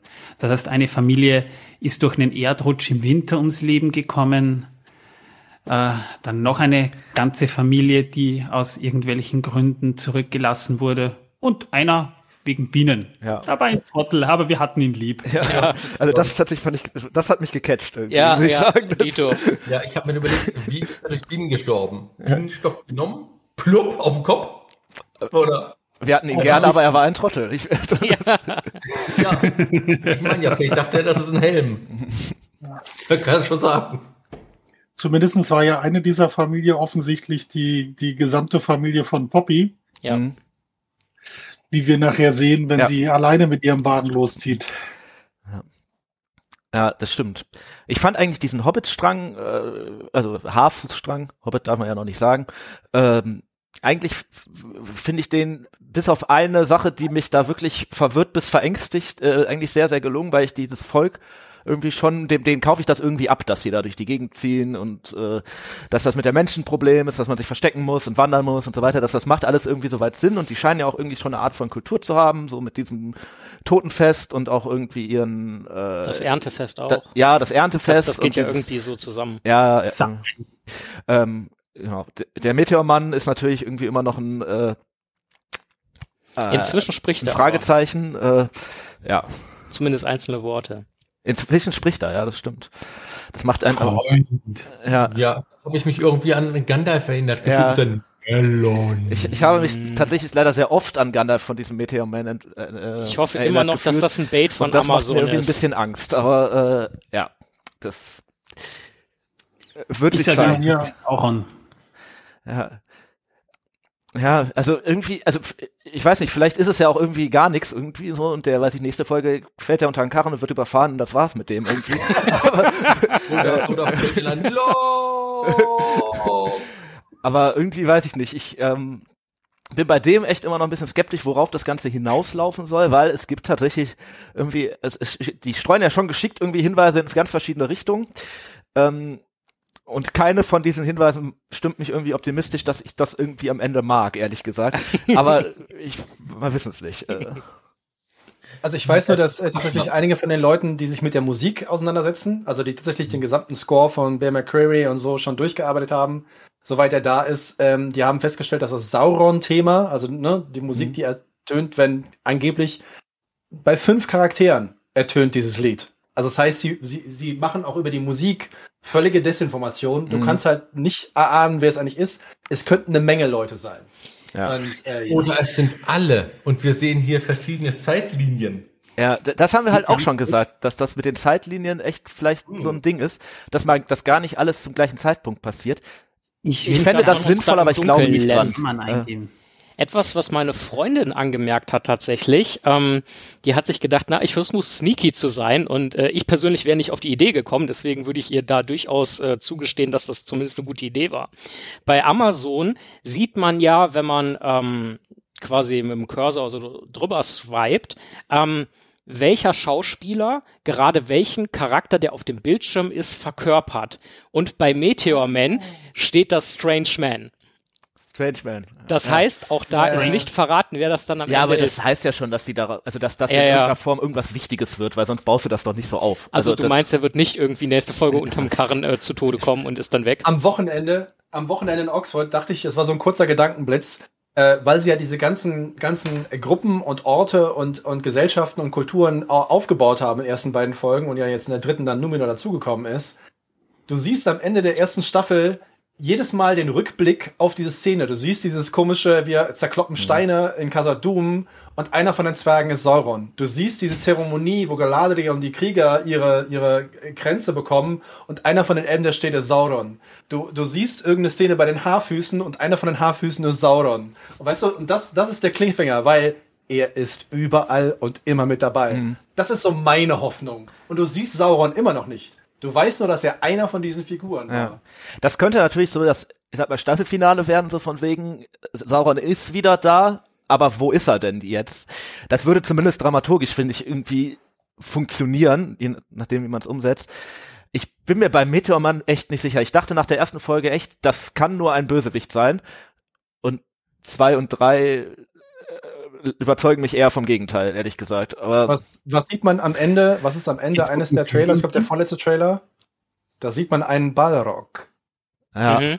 Aber wie wird sowas zu einem Ballrock? Das, also das habe ich mir auch schon gedacht. Könnte das vielleicht, aber. Feuer, Feuer, Feuer, schlecht gelaunt, böse, negative Magie. Kann böse, nicht fliegen, Feuer. fällt deswegen vom Himmel. Ja, macht schon Sinn irgendwie. Aber das naja, aber hat Tolkien nicht auch schon mal angemerkt, dass Sauron zu Beginn des zweiten Zeitalters nicht zwangsläufig böse gewesen sein muss, beziehungsweise nicht zwangsläufig böse Absichten gehabt mhm. hat? Schon das, richtig. Das ist jetzt. Aber dann ist die Frage, die warum? Frage. Also, dann sind wir direkt wieder bei äh, Zeitstrang ja. und Zeitlinie. Zweitens dabei, dass die Haarfüße eigentlich im zweiten Zeitalter grundsätzlich gar nichts zu suchen haben. Und wenn das so ist, müsste es ja, also mit Sauron, müsste das ja das, der Anfang vom zweiten Zeitalter sein. Irgendwie. Ja, wenn also, man sagt, er ist nicht, er ist, er bereut irgendwie, was er mit Morgoth gemacht hat und so weiter, dann ja. Ne? Aber, aber ganz ehrlich, Ja, der weiß es schon. Lehre. Ja. Also da finde ich echt immer noch die größten Fragezeichen. Ich finde den Plot aber eigentlich ganz gut, muss ich sagen. Also ich finde, äh, Ich, glaub, ich glaube, der Hobbit-Plot, äh, beziehungsweise, Mhm. Entschuldigung, Haarfuß-Plot ist in erster Linie so ein bisschen halt so ein Publikum-Pleaser. ja klar. Ähm, Gerade für diejenigen, die halt, die Hobbit, also Haarfüße Hobbits sind ja generell, ich denke aus unserer aller Sicht erstmal so ein Stück weit liebenswert.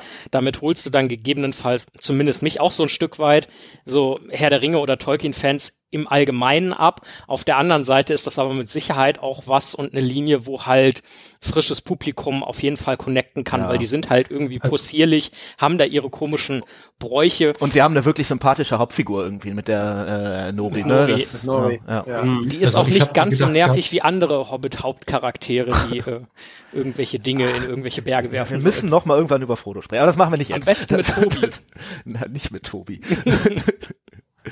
Ja, ich habe ja schon gedacht gehabt, die äh, Haarfüße sind ja deswegen sehr gut, weil die ja Eltern und äh, kleinere Kinder ziehen. Neues Publikum. Züchten wir aus Ja. die nächste Generation Ja. von Hobbits, äh, von Hobbits, von, von, von äh, Herr der Ringe-Fans heran. Ja, das ist schon ein sehr familientaugliches, tauglicher Plot, so, Ja. ne? Und wenn dann die anderen Sachen kommen, müssen die Kinder die Augen und äh, Augen zu halten, die sitzen dann so da und äh, danach dürfen sie dann wieder. Ja, Wir haben heute noch gar nicht angesprochen, das Wichtigste für mich in der gesamten Serie bisher ist, ich möchte gern Ent und Entings sehen. Weil da ist in einer kurzen Szene, Ja. wenn der Meteor runterfliegt, siehst du ganz kurz ein Ent und einen kleinen Ent. Und Ja. ich so, Das könnte Yes! eine Endfamilie wo? sein. ja, das fände ich tatsächlich. zu einem Hain auf. Ja. Wir haben ja schon äh, spekuliert, dass eigentlich der Meteor da eingeschlagen ist und das war, wo die Emsfrauen lebten und leider äh, Oh nein, oh Gott, oh, oh no. Aber, aber ehrlicherweise muss man sagen, wir spekulieren viel und Ja. wir liegen auch ähm, bei einem fairen Anteil Ja. davon nicht richtig. Also ja zwei Prozent. Okay. Was wäre natürlich eine super Erklärung, ne? Also das wäre jetzt, also in, innerhalb der Serie und und, und dann könnte man auch sagen, okay, der Meteor ist doch Sauron, weil der so mehr oder weniger für das Veröden dieses Landes da. Ja. Das wäre, das wäre krass. Also das, ich hoffe, das kommt nicht so. sind. Als der Meteor in der ersten Folge runterkam, sahen wir bei Gilgalad ein fallendes Blatt, das schwarz wurde. Ja. Dieses schwarze Element und das schwarze Blut, das Theo dann an seinem Schwert hat, also das ist offensichtlich auch ein roter Faden, Ja. der sich durch die Serie Ja. ziehen wird, ja. Da Korruption. kommt viel zusammen. Tja, wir werden es erleben. Ich hätte jetzt tatsächlich noch ein paar gesammelte Fragen an uns alle. Äh, ich glaube, die Hälfte davon hat tatsächlich äh, der Nils, also auch von unserem Podcast, geschrieben. Äh, die sind teils wirklich klug, nicht, dass mich das überrascht, und auf der anderen Seite aber auch ziemlich lustig. Und ähm, ich würde mal mit den Fragen zu den Haarfüßen und dem Meteorman anfangen. So, weil bei den Haarfüßen wissen wir ganz viele Sachen einfach noch nicht richtig. Und da wäre die erste Frage, warum müssen, wa warum haben die Haarfüße es eigentlich so eilig, da wegzukommen und können niemanden mittragen und sind auch bereit, irgendjemand einfach zurückzulassen, wenn sie doch auf der anderen Seite sagen, jeder muss auf dem Pfad bleiben, damit wir alle halt durchkommen. Und auf der anderen Seite werden Leute dann quasi bereitwillig zurückgelassen. Ja. Also warum sind die Haarfüße so eine Art wanderndes Volk und können niemanden mitnehmen? Also auch zum Beispiel, ich glaube, Opa, du hattest das gesagt, so Poppys Familie ist umgekommen und die muss ihren Wagen auch alleine ziehen. Ja, Das scheint schon sehr familienträchtig zu sein irgendwie, ne? Also das ist schon so, du bleibst in der Familie zusammen und die kümmern sich erstmal um sich. Das finde ich, das passt aber zu den späteren Hobbits dann irgendwie doch dann ganz gut eigentlich. Ähm, warum die jetzt unbedingt an dem Tag weiter müssen, habe ich eigentlich nur die Erklärung, dass das irgendwie an den Sternen liegt und die lesen die Sterne und jetzt und Zeichen und so, ne? Und dann sagen die Zeichen halt, wir müssen jetzt weiter. Ob es wirklich Die sinnig ist. Die Jahres, ja, das kann natürlich sein, ne? Ja. Weil sie sagen, irgendwann auch so früh im Jahr ist noch nie jemand hier vorbeigekommen irgendwie und sowas. Das war aber auch schon in der, in der Beschreibung der, der Haarfüße äh, vor der Serie so. Da wurde das schon als wanderndes Volk beschrieben, das Landwirtschaft betreibt und mit den Jahreszeiten zieht. Das ist ziemlich eindeutig, dass es sich da um die Jahreszeiten handelt. Das heißt, äh, die Erntezeit in diesen Breitengraden ist vorbei. Wir müssen jetzt weiter, weil wir müssen dort wieder Futter sammeln. Und äh, unsere Nüsse und äh, länger haltbaren Dinge für den Winter äh, besorgen. Es gibt und hier keine weiter, Schlumpfbären mehr. Wieder da, genau, damit wir im Sommer wieder da sind, wo wir hin müssen, um anzubauen oder Frühling. Also so, so eine also, Rundreise. Und warum können die nicht einfach jemanden mittragen? Der, der Weil nicht zu wenige sind. Die Wagen, von denen müssen ja sau schwer sein, bei dem, was sie alles drin geladen haben. Äh, und, und äh, äh, die brauchen ja zwei, drei Leute, um Wagen eigentlich zu schieben und zu ziehen. Da könnte man direkt mal in unsere eigene Historie gehen. Warum war zu Zeiten, als wir noch nicht sesshaft wurden, die Lebenserwartung nicht unter 30 Jahren durchschnittlich? Genau wegen also das so ist halt, ja, der Punkt ist halt der, und äh, da müsste ich mal eine Sekunde so ein bisschen ernst sein, weil das tatsächlich ein Thema ist, was in der englischsprachigen Welt gerade sehr diskutiert wird. Im Endeffekt sind ja die Haarfüße sind ja Travelers, also wanderndes Volk, was wir schon gesagt haben. Ne? Also die müssen sich anpassen an die Jahreszeiten, die müssen gucken, dass sie zurechtkommen. Aber im Endeffekt ist, die haben im Original auch tatsächlich leichte irische Akzente. Das heißt, alle Iren, die gerade die Serie gucken, denken sich so, die Haarfüße sind gefühlte Iren. Aber im Endeffekt sind das Sinti und Roma. Also es gibt ja verschiedene Begrifflichkeiten in Europa für mhm. diese wandernden Völker. Und das ist natürlich politisch gesehen und auch gesellschaftlich gesehen halt ein unheimlich schwieriges Thema. Es sind im Endeffekt sind es Verfolgte, die gucken müssen, dass sie immer versteckt bleiben, damit sie niemand findet und ihnen nichts Schlimmes passiert. Und deswegen ja, müssen sie auch an einem bestimmten Tag losziehen, weil wenn sie es nicht machen, haben sie ein ernsthaftes Problem. Und ich bin völlig fasziniert davon, dass sie das in dieser Serie aufnehmen. Ich frage mich halt nur, wie sie das umsetzen wollen. Weil das ist halt wirklich, also die Haarfüße in diesem einen Trailer, da sagte die Dame doch, we are safe, wir sind sicher. Und als sie das gesagt hat, dachte ich mir so, nee, das ist definitiv Foreshadowing, das ist direkt ja. so Prophezeiung, ja. ihr seid definitiv nicht sicher. Und das wird ein ganz, ganz tragischer, eine ganz tragische Geschichts, äh, äh also ein ganzer Bogen werden, wo wir erleben werden, dass den Haarfüßen es gar nicht gut geht. Und das kann unheimlich dramatisch und spannend sein. Ich bin gespannt, wie sie das umsetzen.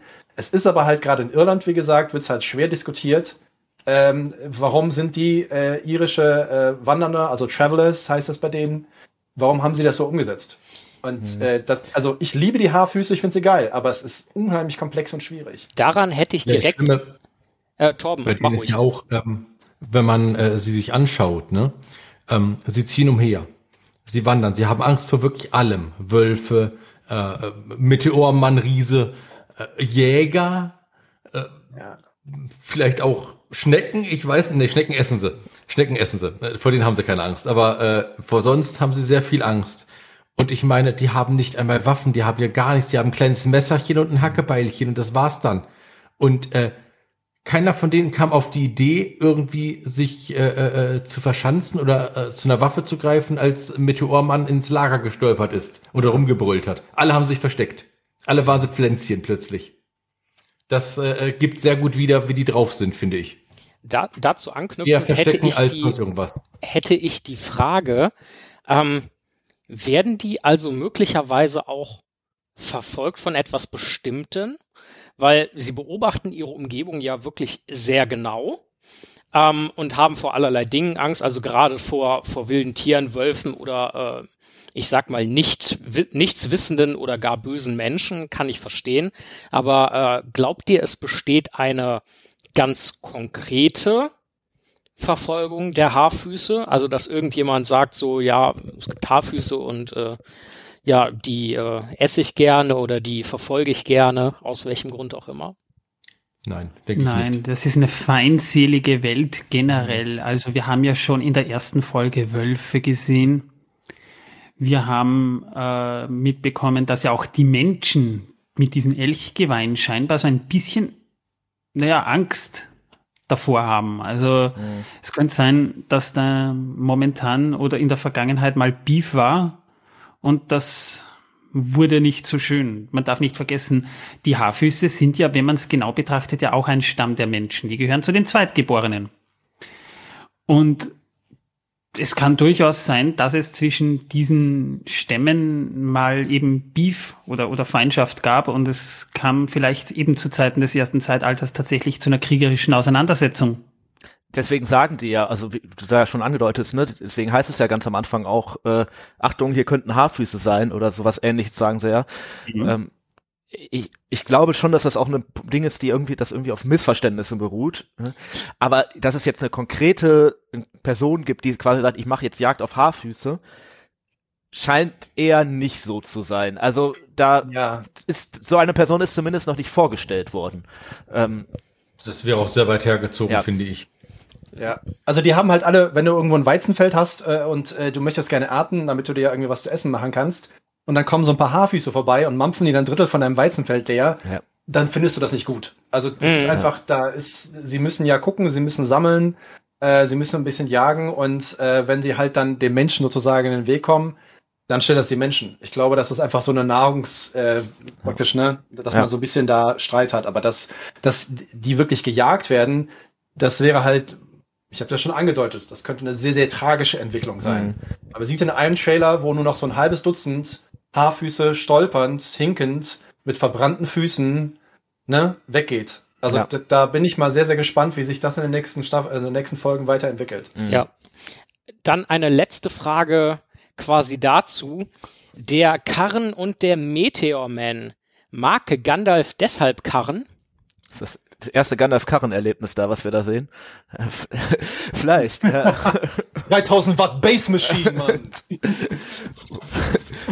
Nee, Gandalf. Irgendwann hat er die Hobbits dann durch Pferde ersetzt, aber das, ja, keine Ahnung. Also wir wissen ja noch nicht mal, ob es. Ich bin immer noch dagegen, dass das Gandalf ist, deswegen äh, glaube glaub ich auch nicht, dass das die erste. Nee, aber das heißt ja nicht unbedingt was. Aber, ja, aber das Gandalf, hat mehr, hat, Gandalf hat mehr Fashion Sense. Also du ja. brauchst schon einen ordentlichen Umhang, einen ordentlichen Hut, ein bisschen Schal, also Accessoires, Stab dazu. Und der Meteormann sieht einfach nicht gut genug aus. Ja, und auch eine bessere Transportmittelwahl, muss man sagen. Also Meteorreisen ist echt ein Problem. Äh, nee, also ich glaub's nicht. Also äh, ich, ich Bruder von Gandalf, Ransdalf. Ransdalf. oh, oh Gott. Aua. Gut, ähm, wir gehen noch mal ein kleines Stück äh, zurück in der Serie, also beziehungsweise in der Folge jetzt. Und äh, zwar eine Frage zur Zeitlinie. So, wir sehen ja Isildur und Elendil etc., die schon einige Jahre alt sind. Ähm, sehen wir hier wirklich irgendwie die letzten 50, gar die letzten 10 Jahre Numenors nur? Ja. Wie rasant wird sich das entwickeln? Ja. Ich bin auch bei ja. Also wir sehen, ja. Isildur ist ja anscheinend noch gar nicht so alt, so wie er da so dargestellt wird, aber äh, ich glaube nicht, dass wir jetzt noch 20 Jahre Numenor da so sehen. Das würde, glaube ich, wenig. Ähm, Wovon ich habe gerade noch mal, ich habe vorhin noch mal nachgelesen. Also ein bisschen was haben wir ja eigentlich noch. Äh, Afarason reist ja auch noch mal nach Mittelerde mit einem relativ großen Heer. Ja. ja. Sauron kommt nach Numenor, ja, und diese ganze, dieses ganze Aufhetzen, da sind noch ein paar Jahre haben wir weiß nicht, ob es jetzt noch 20 sind, aber es passiert noch relativ viel auf Numinor. Aber glaub, was jetzt nicht stattgefunden hat. Glaub, ich könnte mir zum Beispiel auch vorstellen, dass sie, wir wissen ja auch, die Ringe sind noch nicht geschmiedet und dass, wenn die Ringe geschmiedet werden, werden ja wahrscheinlich die Numenora in irgendeiner Form den Elben zu Hilfe kommen und äh, es wäre ja denkbar, dass da eine Verkürzung stattfindet, insofern, dass die Sauron dann direkt mitnehmen irgendwie und dass der dann nicht erstmal noch jahrelang in Mordor ist und irgendwann dann eingesammelt wird. Äh, also ich glaube schon, dass einiges passiert, aber 20 Jahre weiß ich nicht, weil ich glaube schon, dass zum Beispiel wir Isildur eher als jungen Menschen sehen werden, wie er die Insel verlässt und dann irgendwann auch Sauron den Ring abnimmt. So.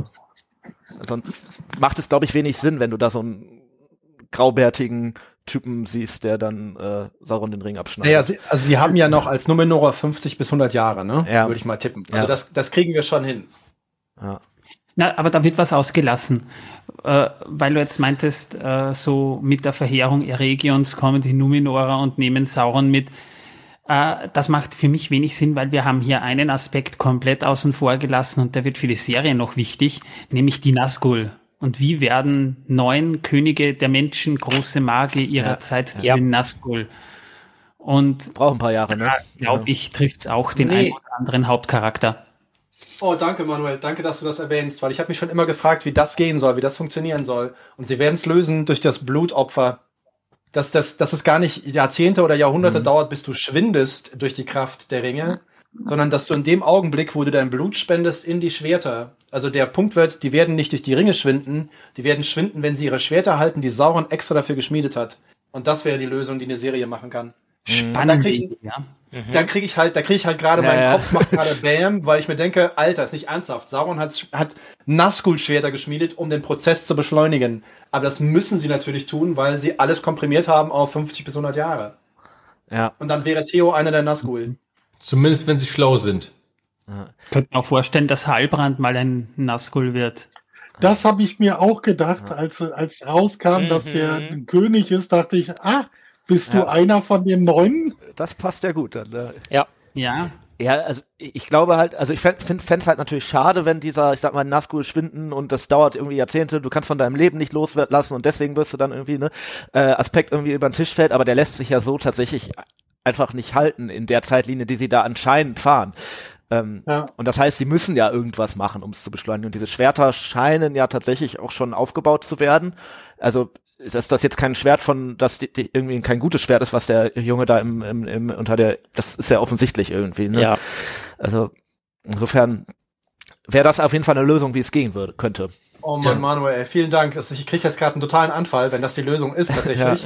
Aber es, es wäre halt, es ist halt dieses typische Show don't tell. Es ist ja, Ja. du musst ja was erklären, was zeigen, anstelle dir halt stundenlang Zeit zu lassen, wie in einem Buch, äh, um die Sachen durchzulesen. Und Ja. äh, am besten zeigen ist halt immer ne, ein Schwert, Blut, Ende, Gelände. Zack, Nazgul, ja. Ja, also Ähm, zumindest in der Kombi. Ne? Ja, Nazgul. Zack, ne- Alter, das hätte, könnten wir gerne ein T-Shirt damit haben. Hashtag Zack, darüber. Sofort, würde ich kaufen. Äh, eine weitere spekulative Frage. Wir sehen am ziemlich zum Ende der dritten Folge, ähm, die Orks haben es ein paar Mal vorher schon äh, erwähnt, ähm, Ada und äh, wir kriegen auch in der dritten Folge noch nicht so hundertprozentig raus, wer oder was er sie es ist. Es scheint auf jeden Fall kein Ork zu sein. Ähm, und jetzt mal die spekulative Frage. Ada gleich Sauron oder soll es doch Heilbrand werden? also Halbrand als Sauron, nein. Nee, das funktioniert nicht. Das, ich, ich, ich bin ein großer Fan davon, oder, oder sagen wir so, ich gehe immer vom Besten aus und ich denke mir immer, ein guter Drehbuchautor weiß auch eine schöne Finte zu legen, damit du als Zuschauer überrascht wirst. Wenn wir jetzt äh, den Meteormann hätten, der sich als Sauron entpuppen würde, wäre das logisch anhand dessen, was wir schon gesehen haben. Aber es wäre auch für viele Zuschauer immer noch sehr überraschend. Ada ist so eine Finte. Es wäre billig, wenn sich der plötzlich als Sauron herausstellen würde. Das wäre wirklich Ja, die aber- bequemste, billigste Lösung. Wir etablieren ihn erst. Okay, kann man machen. Macht aber wenig Sinn. Dramaturgisch wäre das vielleicht merkwürdig. Aber was wäre, wenn, wenn wirklich die Hobbits ein paar viele Jahre vorher spielen gerade, also die, die Haarfußens-Szenerie gerade ein paar Jahre vorher ist und Ada und der Meteormann an und dieselbe Person sind? Das wäre spannend. Also, wenn wir ja tatsächlich das hätten wie im Witcher und wir befinden uns in vier verschiedenen Zeitzonen, das wäre natürlich leicht königlich, muss ich Die sagen. Option ist noch sehe auf dem noch Tisch. Naja, No. also Aber- ich weiß nicht, ob die Option auf dem Tisch ist, weil wir sehen ja zumindest diesen Meteoriten, der über äh, in der ersten Folge über den ganzen Himmel fliegt und da sehen wir sehr, sehr viele Leute, den auch beobachten. Und wenn man jetzt davon ausgeht, dass die Zeitlinie zumindest konsistent ist, die einzelnen, dann Ja. Ist es, Ist das ja derselbe, zumindest ein ist es Fixpunkt, derselbe der- Meteorit Haben Sie nicht Ja, gesehen? oder gibt es mehrere? es, es könnte auch mehrere Meteoriten geben, ja, könnte sein. Ja, aber auch im Süden haben Sie den Meteor ja gar nicht gesehen. Ja, aber es gibt noch ja. einen Aspekt, der das auch noch untermauert, dass wir uns in der gleichen Zeitzone befinden. Das ist ja mit Galadriels Weggang äh, praktisch mit der Verschiffung nach Valinor wird ja auch Arondos äh, äh, Schar aufgelöst. Ja. Der Frieden Ja. des Königs wird an Ja. gleicher Stelle ausgerufen. Also ich glaube schon, dass wir eigentlich, also die Hobbit-Zeitlinie, nee, da ist auch, nee, eigentlich glaube ich, dass das alles eine Zeitlinie ist, ehrlich gesagt. Also dass das Ich glaub's zumindest halbwegs gleichzeitig ja. passiert. Leider. Wobei ich es cool fände, wenn es nicht so wäre. Ja, ich glaube, Ada, um nochmal darauf zurückzukommen, ist am Ja. Ende einfach wahrscheinlich sowas wie der erste Handlanger oder so, der, äh, sag mal, vielleicht sogar auch nur der Antagonist für diese Staffel, so, der dann zum Ende aufgebaut wird oder sowas. Ich glaube nicht, dass das schon Sauron ist. Das wäre ehrlich gesagt ein bisschen billig. Oder ja, der erste Nazgul. Ja, sowas wobei, vielleicht. Wobei, wobei, wir, man muss mal eines sagen, und das ist ein interessanter Hinweis, den wir schon bekommen haben. Wir sehen Ada ja wirklich nur in der Kontur am Ende. Wir sehen mhm. ihn noch nicht klar als Figur. Hochgewachsen, lange schwarze Haare, geschenkt, sieht man. Man könnte davon ausgehen, das ist ein Elb. Der Name Ada sagt auch viel aus. Dass wir ihn als Kontur sehen, sagt mir persönlich aber, es könnte eine falsche Fährte sein. Was, wenn es sich dabei um einen weiblichen Ork handelt? Wir wissen, es soll in dieser Geschichte weibliche Orks geben. Aber heißt Ada nicht einfach Vater? Ja. Das ist ja, das ist so ein bisschen Und? der Punkt, ne? Das ist natürlich also, ein Punkt, das stimmt schon. Aber ja. wir wissen ja nicht, vielleicht heißt er anders und Ada ist nur eine Abkürzung. Oder vielleicht heißt es auf Orkisch Mutter. Weißt du, wenn sie, vielleicht sind es ja Schwaben, keine Ahnung, die reden alle seltsam. War ja. Davon kann ich nichts tun. Na, vielleicht ja. Aber wenn es wirklich Vater heißt, könnte ja. es ja meinen, dass er diese Orks da erschaffen hat und das würde dann ja schon wieder Richtung Sauron deuten. Das ist halt eine der Argumentationen, die momentan natürlich äh, sehr beliebt ist. Mhm. Ja, ja, ja. Also, man sprechen Orks Elbisch. Die hassen diese Sprache. Ich weiß, es ja. gibt einige unzusammenhängende Dinge in dieser Serie und wir müssen nicht darüber sprechen. Und ich habe das Gefühl, es werden nicht alle davon erklärt werden. Vermutlich. Ich habe nicht das Gefühl, dass es sich dabei um einen Elb handelt und ich glaube auch eben nicht, dass äh, Ada diesbezüglich vielleicht in Verbindung das ist das, das wäre ein schönes Legen einer falschen Fährte, meiner Meinung nach, die auch Tolkien-konform wäre. Aber ich sage ja, ich gehe immer vom Besten aus. Ein ganz ursprünglicher Tipp von mir äh, war, ich glaube, das haben wir in einer der Trailer-Folgen gemacht, dass es vielleicht ein schwarzer Numenor ist, wie auch immer der da hingekommen sein soll.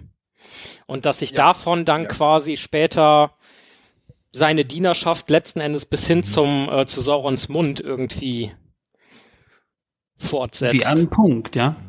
ja. Es gibt auch so ein bisschen aber auch wieder rein spekulativ, ne? Äh, Saurons Mund scheint nicht unbedingt mehr die besten Gene der Numenore geerbt zu haben. also das muss man fairerweise auch mal dazu sagen. Es gibt so ein bisschen die Theorie, dass man sieht ja diese Szene, wo diese Gruppe Orks mit Ada vorne diese Brücke, diesen, dieses Stück auf eine Festung vermutlich zukommt.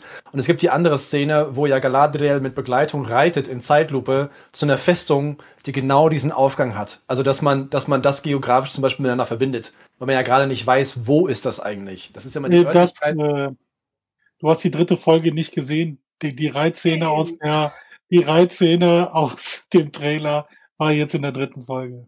Aber oder meinst du die Szene, um, wo ähm. sie quasi an der Spitze dieses Heeres äh, da An der Spitze dieses ah, Heeres, ja, ja, das, das, das, ist ja, der das Ort, ist dieser Ort, also diese Festung, ja. die man hinten sieht, dass das dieselbe ja. ist und dann nicht die Frage stellt, warum läuft Ada mit einer Truppe Orks da da oben hoch. Sie sagt ja, ja selber auch, dass sie eigentlich in die Südlande dann möchte. Da, das sagt sie irgendwann in der dritten Folge, glaube ich, ne? Dass ja, ja, von denen, ja, genau. Ich, gib mir, sag mir ja, wo und ich. Ja, ja. nach Mittelerde. Ja.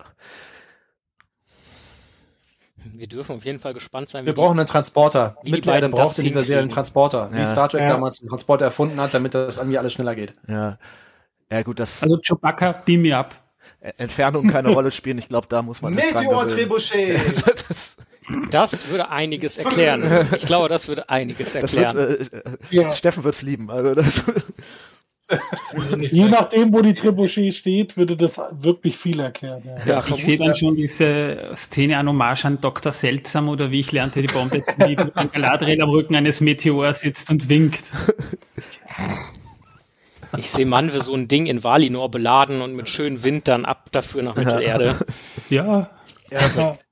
Na, nee, ein bisschen, ein Grad nach rechts noch, ein Grad nach rechts. Nee, nee, nicht so. Das ist auf die Strecke. Boing. Falsche Richtung. Nein! Also wenn man Meteore schießen, schießen muss und will, dann braucht man natürlich Goblin-Katapulte, weil die treffen immer genau dort, wo sie hinzielen. Das Problem ist nur auf dem Weg. Dahin sind natürlich ein paar Hindernisse, die sie nicht berechnen können. Aber hey, sie würden theoretisch immer genau das treffen, was sie treffen sollen. Ich glaube, Aule hat da schon einige Forschungen und Experimente ja. zu betrieben. Also da können wir drauf hoffen. Ja, das Hoffen ist ja. ein, ein ganz, ganz platitüder Satz sehen wir von... wieder einen Samwise, der komische äh, äh, Blütchen in die Luft wirft Und der reinschaut. Das ist ein Insider. Äh, was wir schon gesagt haben, wenn der Meteor mein Böse sein sollte, kommt der bestimmt von Aule. Alles Böse kommt von Aule. es, naja, es ist halt die, die, die Forschung und die Wissenschaft. Wenn du dich für Dinge interessierst und immer weitermachst und immer weitermachst und nicht aufhört, irgendwann ist halt Technik an einem Punkt angelangt, äh, ja, dann machst du halt Ringe, ne? Ja. Ich glaube immer noch, dass es Sauron ist und Morgoth hat ihn einfach aus der äußeren Leere in diese Welt gekickt. Ohne Kleidung. Ja, weil es so schmerzhaft für ihn war, hat er sein Gedächtnis erstmal äh, abhanden gekommen. Vielleicht kommt das mit dem nächsten, nächsten Meteor nach. Genau. Wer weiß. Das knallt ihm dann auf den Kopf und dann weiß er wieder alles. Ja. Dann steht er auf, ich bin Sauron. Hier, eine Blüte. Habt ihr Gut. noch Punkte, die ihr besprechen möchtet? Ansonsten wäre das von unserer Seite jetzt für die Folge tatsächlich erstmal alles gewesen. Zwei hätte ich. Dann raus damit. Also zunächst mal, äh, da sind wir vorher nicht mehr dazu gekommen, als wir über den Warg gesprochen haben. Mein Problem teilweise mit der CGI in der Serie ist, und man sieht ja der Serie schon das Budget an, aber wenn man schon so viel Geld reinpumpt, warum macht man so ein relativ schönes Model eines Wags, der sich dann so scheiße bewegt? Also ganz ehrlich, der Wag sieht grundsätzlich gut aus, aber woran das Ganze hapert, ist, dass die Entwickler, die die CGI-Effekte gemacht haben, scheinbar nie einen Wolf in freier Wildbahn beobachtet haben, sonst würde er sich nicht so bewegen, wie er sich bewegt. Hm. Ja, die Bewegungen sehen sehr unnatürlich aus. Ja, das Wir ist das nicht, Problem. Ja, wir dürfen nicht vergessen, dass das äh, meiste Geld, wenn von der teuersten Serie aller Zeiten gesprochen wird, in die Lizenz geflossen ist. Ja, wenn sie sich, ist. Wirklich wenn sehr sie sich schon so viel Mühe machen für die Da Serie. ist müssen ja wir nicht drüber sprechen. Mein, mein kleiner Bruder hat gesagt, da hat Peter Jackson, aber mit, auch, auch mit, mit dem Hobbit noch äh, Maßstäbe gesetzt. Mit welchem, mit welcher Verliebtheit in der Details der Kostüme, in den, den, den, den Räumlichkeiten und wie alles dargestellt wurde. Ja. Ja, und daran muss sich diese Serie messen Ja. lassen. Ja, an allem anderen können wir, das, liegt im Auge des Betrachters, das ist, wie sehr ist man Herr der Ringe-Fan, wie sehr mag man Fantasy, wie, wie, genau möchte man es haben und wie viel Abstriche macht man. Aber das, da sehe ich, bin ich absolut dabei. Wir wissen, dass es einfach geht. Und wir wissen, dass es gut geht. Warum Hm. geht es hier dann plötzlich nicht? Die Ja, hätten sich aber ein das paar Tage Zeit nehmen können, einfach mal Wölfe in freier Wildbahn zu Mhm. studieren. Das haben sie ja auch. Andy Serkis, Gollum-Darsteller, hat, hat sich wirklich Zeit genommen, Affen zu beobachten für Planet der Affen und auch für King Kong, um diese Bewegungen richtig nachzuahmen und das sieht man auch. Und der Wag, würde er sich wie ein Wolf bewegen, das würde so gut aussehen, dass keiner me meckern würde. Aber die Zeit hat man sich ganz offensichtlich eben leider nicht genommen. Es hätte auch eine Tierdoku gereicht. Ja, Ja. Also erstens hätte eine Tierdoku vollkommen gereicht. Netflix bietet welche, da könnte äh, Amazon Prime Video zuschauen. Aber der Punkt ist tatsächlich, tatsächlich, tatsächlich gibt's ja momentan ein Riesenproblem in Anführungsstrichen. Wir haben ja, das Schöne ist ja im Endeffekt für viele Nerds, Dogs, wie auch immer draußen, wir haben ja so viel Fantasy und Science Fiction wie noch nie in der Geschichte zuvor. Es wird so viel gleichzeitig produziert, dass tatsächlich ein Problem zu bestehen scheint, dass nicht genügend Leute gleichzeitig für Projekte dastehen. Und es gibt, äh, du, es gibt zwei oder drei Leute, Fashion Designer, die sich halt die komplette Kleidung in der Serie bisher angucken und die zum Beispiel bei Celebrimbor sagen, es ist offensichtlich, dass für den Schauspieler nicht passend am Kinn, am, am Hals und sonst irgendwo gearbeitet wurde. Und die Argumentation ist ganz klar, es gibt momentan nicht genügend Fachleute und genügend Zeit, um selbst für eine Serie wie Ringe der Macht genügend Material ordentlich vorzubereiten. Du musst ja jetzt alle, es, es laufen ja gerade gefühlte 100 Serien gleichzeitig. Es gibt nicht genügend Leute, die das alles können. Es gibt auch nicht genügend Leute, die CGI machen können. Und das heißt, wir sehen zwar die teuerste Serie aller Zeiten, aber was machst du mit Geld, wenn du niemanden anheuern kannst? Das ist Ja, wohl tatsächlich gerade ein großes Problem. Ah. Mhm. Wobei sie natürlich schon einiges an Vorlaufzeit äh, hatten. Ne? Ja, Das Problem wird Ja, jetzt Pandemie. Ja, g- genau. Das ist Okay, vielleicht ja. ein Punkt, der da auch noch reinspielt. Und äh, Ja. wenn dir das natürlich dann die Pläne zerschießt und du sagst, ich habe fünf Jahre Zeit und bereite das dementsprechend vor und dann fehlt dir am Ende ein Jahr und dann kriegst du danach noch nicht mal mehr die Leute, um das aufzuholen, ja. kann das natürlich sein, dass dann Bimbo aussieht, wie er aussieht. Bimbo! ja, ja. Boah, heftig, ja. ja. Gut, äh, Manuel, du sagtest, du hättest noch einen zweiten Punkt. Äh, ja, und zwar, weil wir ja vorhin darüber gesprochen haben und vielleicht bin ich da einfach falsch informiert oder sonstiges, aber da seid ihr ja von der Tolkien-Gesellschaft wesentlich besser in der Materie drin als, als ich zum Beispiel, weil ich ja, ich habe zwar natürlich alle Bücher gelesen und, und glaube zumindest einigermaßen mich auszukennen, aber ist das so mit der Rechtevergabe? Die Rechte am Hobbit und an den Herrn der Ringe, die liegen ja aktuell wieder bei United Artists. Die lagen ja vorher bei Warner, bis das abgelaufen Moment. ist. Es gibt einen Trick. Es gibt einen Unterschied zwischen Vermarktung von Filmen und Filmen und Serien. Die Auktionsrechte, die versteigert wurden von der Familie, bezogen sich nicht auf die Filme. Die Filmrechte liegen bei Middle-earth Enterprises und jetzt halt Enhancer, was sie vor kurzem ja alles ersteigert haben von Middle-earth Enterprises. Und die Merchandise-Rechte waren ja woanders. Die meisten Leute haben ja schon vergessen, Peter Jackson wollte ja nicht den Herr der Ringe machen, sondern Peter Jackson wollte den Hobbit machen mit einem Film. Und das konnten sie damals nicht, weil die Vermarktungsrechte und die Filmrechte bei zwei verschiedenen Firmen lagen. Und deswegen haben sie es sein gelassen und sie haben den Herrn der Ringe gemacht, weil da alle Rechte in einem Block zusammen zu kaufen waren. Und das ist der Knackpunkt, warum das damals so entstanden ist. Und heute haben wir das Problem, dass Amazon offensichtlich die Serienrechte ersteigert hat in der Auktion mit diesen Hobbit, Herr der Ringe und Anhänge. Aber sie haben zum Beispiel noch keine Merchandise-Rechte geklärt. Weswegen wir noch überhaupt kein Merchandise im ja. Endeffekt haben zu der Serie. Ist das euch auch schon mal aufgefallen? Ja. Da haben wir extra nachgeguckt gehabt beim letzten Mal. Ja. Und die haben sich nicht einigen können, weil fünf Firmen sind beteiligt und die wollen alle ihr Geld verdienen und keiner kann sich einigen momentan. Ja. Und das ist ja schon ungewöhnlich, dass bei einer Serie dieser Größe äh, ja. Start es halt gar nichts gibt irgendwie so, ne? Also es ist ja ich so gesehen Geld, was man auf der Straße lässt. Äh, das, äh. Ich hatte halt immer das Gefühl, man hat die Rechte auf dieser Epoche des zweiten Zeitalters. Also nicht an nee, der. Nee, nee, nee, nee, nicht, nicht das zweite Zeitalter. Nee, nee, nee, sondern wirklich tatsächlich die Texte, Hobbit, Herr der Ringe und Anhänger. Weil die Familie kann nicht die Zeitalter in dem Sinne vergeben, sondern sie können ja immer nur die, sie können ja als Rechteinhaber immer nur Bücher und ihre Inhalte vergeben. Und was halt verkauft wurde, waren die Filmrechte und die Merchandise-Rechte zum Hobbit und Herrn der Ringe.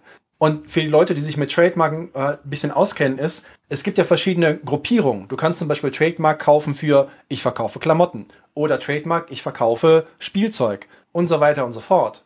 Und die Middle-earth Enterprises, die jahrzehntelang die Rechte hatten, hatten die Filmrechte und Vermarktungsrechte für Hobbit und Herrn der Ringe, außer den Büchern. Die Bücher waren immer bei HarperCollins und der Familie. Und das ist halt genau diese Komplexität, die halt gerade existiert. Und deswegen ist halt dieses von wegen, Alter, sie zeigen Finrod und sie zeigen Tyrion und sie zeigen das, den, die Bäume kann nur sein, weil natürlich die Bäume mal irgendwo erwähnt wurden. Mhm. Sonst dürften mhm. sie das so eigentlich gar nicht machen. Deswegen kommt ja wahrscheinlich auch, ist ja diese Start-Story sozusagen sehr gekürzt irgendwie, ne? Da, dass zum Beispiel die Silmarilli da gar nicht erwähnt werden. Am Anfang hat er wahrscheinlich auch da so seinen, äh, Und ja, die Silmarilli werden im Herrn der Ringe schon auch erwähnt. Aber. Ja, ja, aber halt, ne? Also ich habe zum Beispiel einen der Palantir, einen der Palantir bekommen. Das ist ein Amazon Echo. Und er sieht original so aus. Weißt du, ich will schon die ganze Zeit so ein Foto machen, weißt du, von Saruman aus dem Film, wo der den Palantir in der Hand hält und ich so.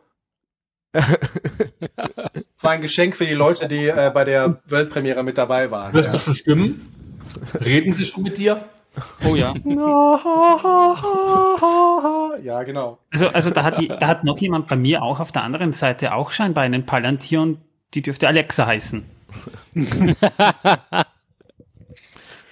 darf ja, noch nicht laut sagen, weil bei mir steht ein Palantir im Zimmer und der springt dann an, wenn ich den Namen zu laut sage. Ja.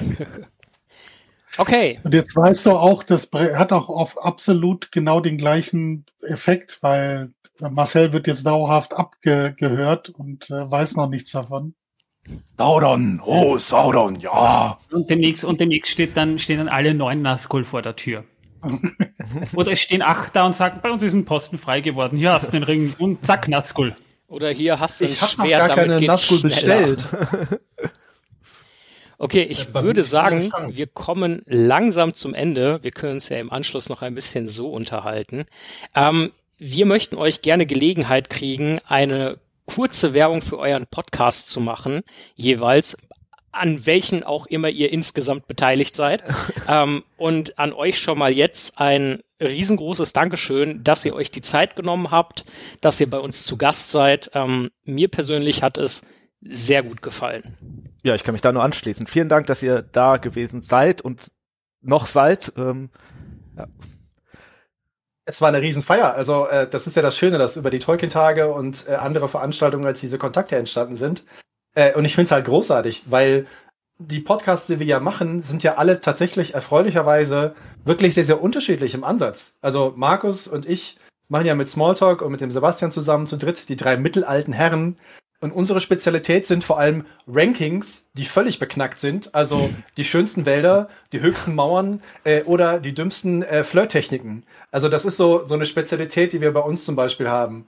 Äh, und äh, Markus, vielleicht hast du noch was äh, zu äh, unseren anderen Spezialitäten bei uns im Podcast. Smalltalk. Was eine auch eine Spezialität ist, dass wir ganz oft Gäste bei uns haben. Ja, wir hatten über Stefan Servos, äh, Thomas Honecker, Professor in Jena, der sich gut im Thema Tolkien auskennt. Äh, Anke Eismann, Jenny Dolphin, die dieses Jahr äh, als erste deutsche Künstlerin äh, HarperCollins äh, Tolkien-Kalender verewigt wird. Also wir laden uns auch immer wieder Leute ein, die so zum Thema Tolkien, wie sind sie da hingekommen, was bedeutet das für ihr Leben? Ja? ja Frau Keibel von der Fantastischen Bibliothek hatten wir schon da. Maria Fleischhack zum Beispiel, die äh, äh, eine der ersten oder die erste Frau, die Vorsitzende der, der, der Marcel Hilf Inklingsgesellschaft, der Inklingsgesellschaft. Genau, einer literarischen Gesellschaft, ja, die eigentlich von Männern geprägt ist, äh, die uns da auch ein paar Einblicke hat geben können, äh, wie das halt so ist und auch tief im Thema ist. Ja, ansonsten ist, äh, äh wie, was wir auch haben, sind äh, Figuren der zweiten Reihe. Ja, legendär ist, glaube ich, einer unserer Podcasts zum Thema Lutz das Pony. Ja, der Pony Player, das beste Pony in Mittelerde. Genau, wo wir uns eine Stunde lang, genau, dass wir äh, eine Stunde lang nur mit ihm beschäftigt haben und so weiter und so. Ja. Also das soweit zu dem, was wir machen bei uns und was so unsere Spezialitäten sind. Ja, wir werden das, denke ja. ich, auch auf jeden Fall nochmal verlinken, dass die Leute das auch finden, ja. falls sie euch noch nicht kennen sollten, traurigerweise. Ähm, findet ihr das dann sicherlich auch in der Folgenbeschreibung und bei Instagram Fall. und bei wo auch immer es Hört die Ringe gibt. Äh, ja, genau, an der Stelle vielleicht auch nochmal eine Empfehlung von unserer Seite für diesen großartigen Podcast. Es ist ein, äh, irgendwer sagte, es ist äh, jedes Mal ein innerer Tom Bombardier, das seid glaube ich auch ihr, ne? das sind wir, es ist ein innerer Tom Bombardier.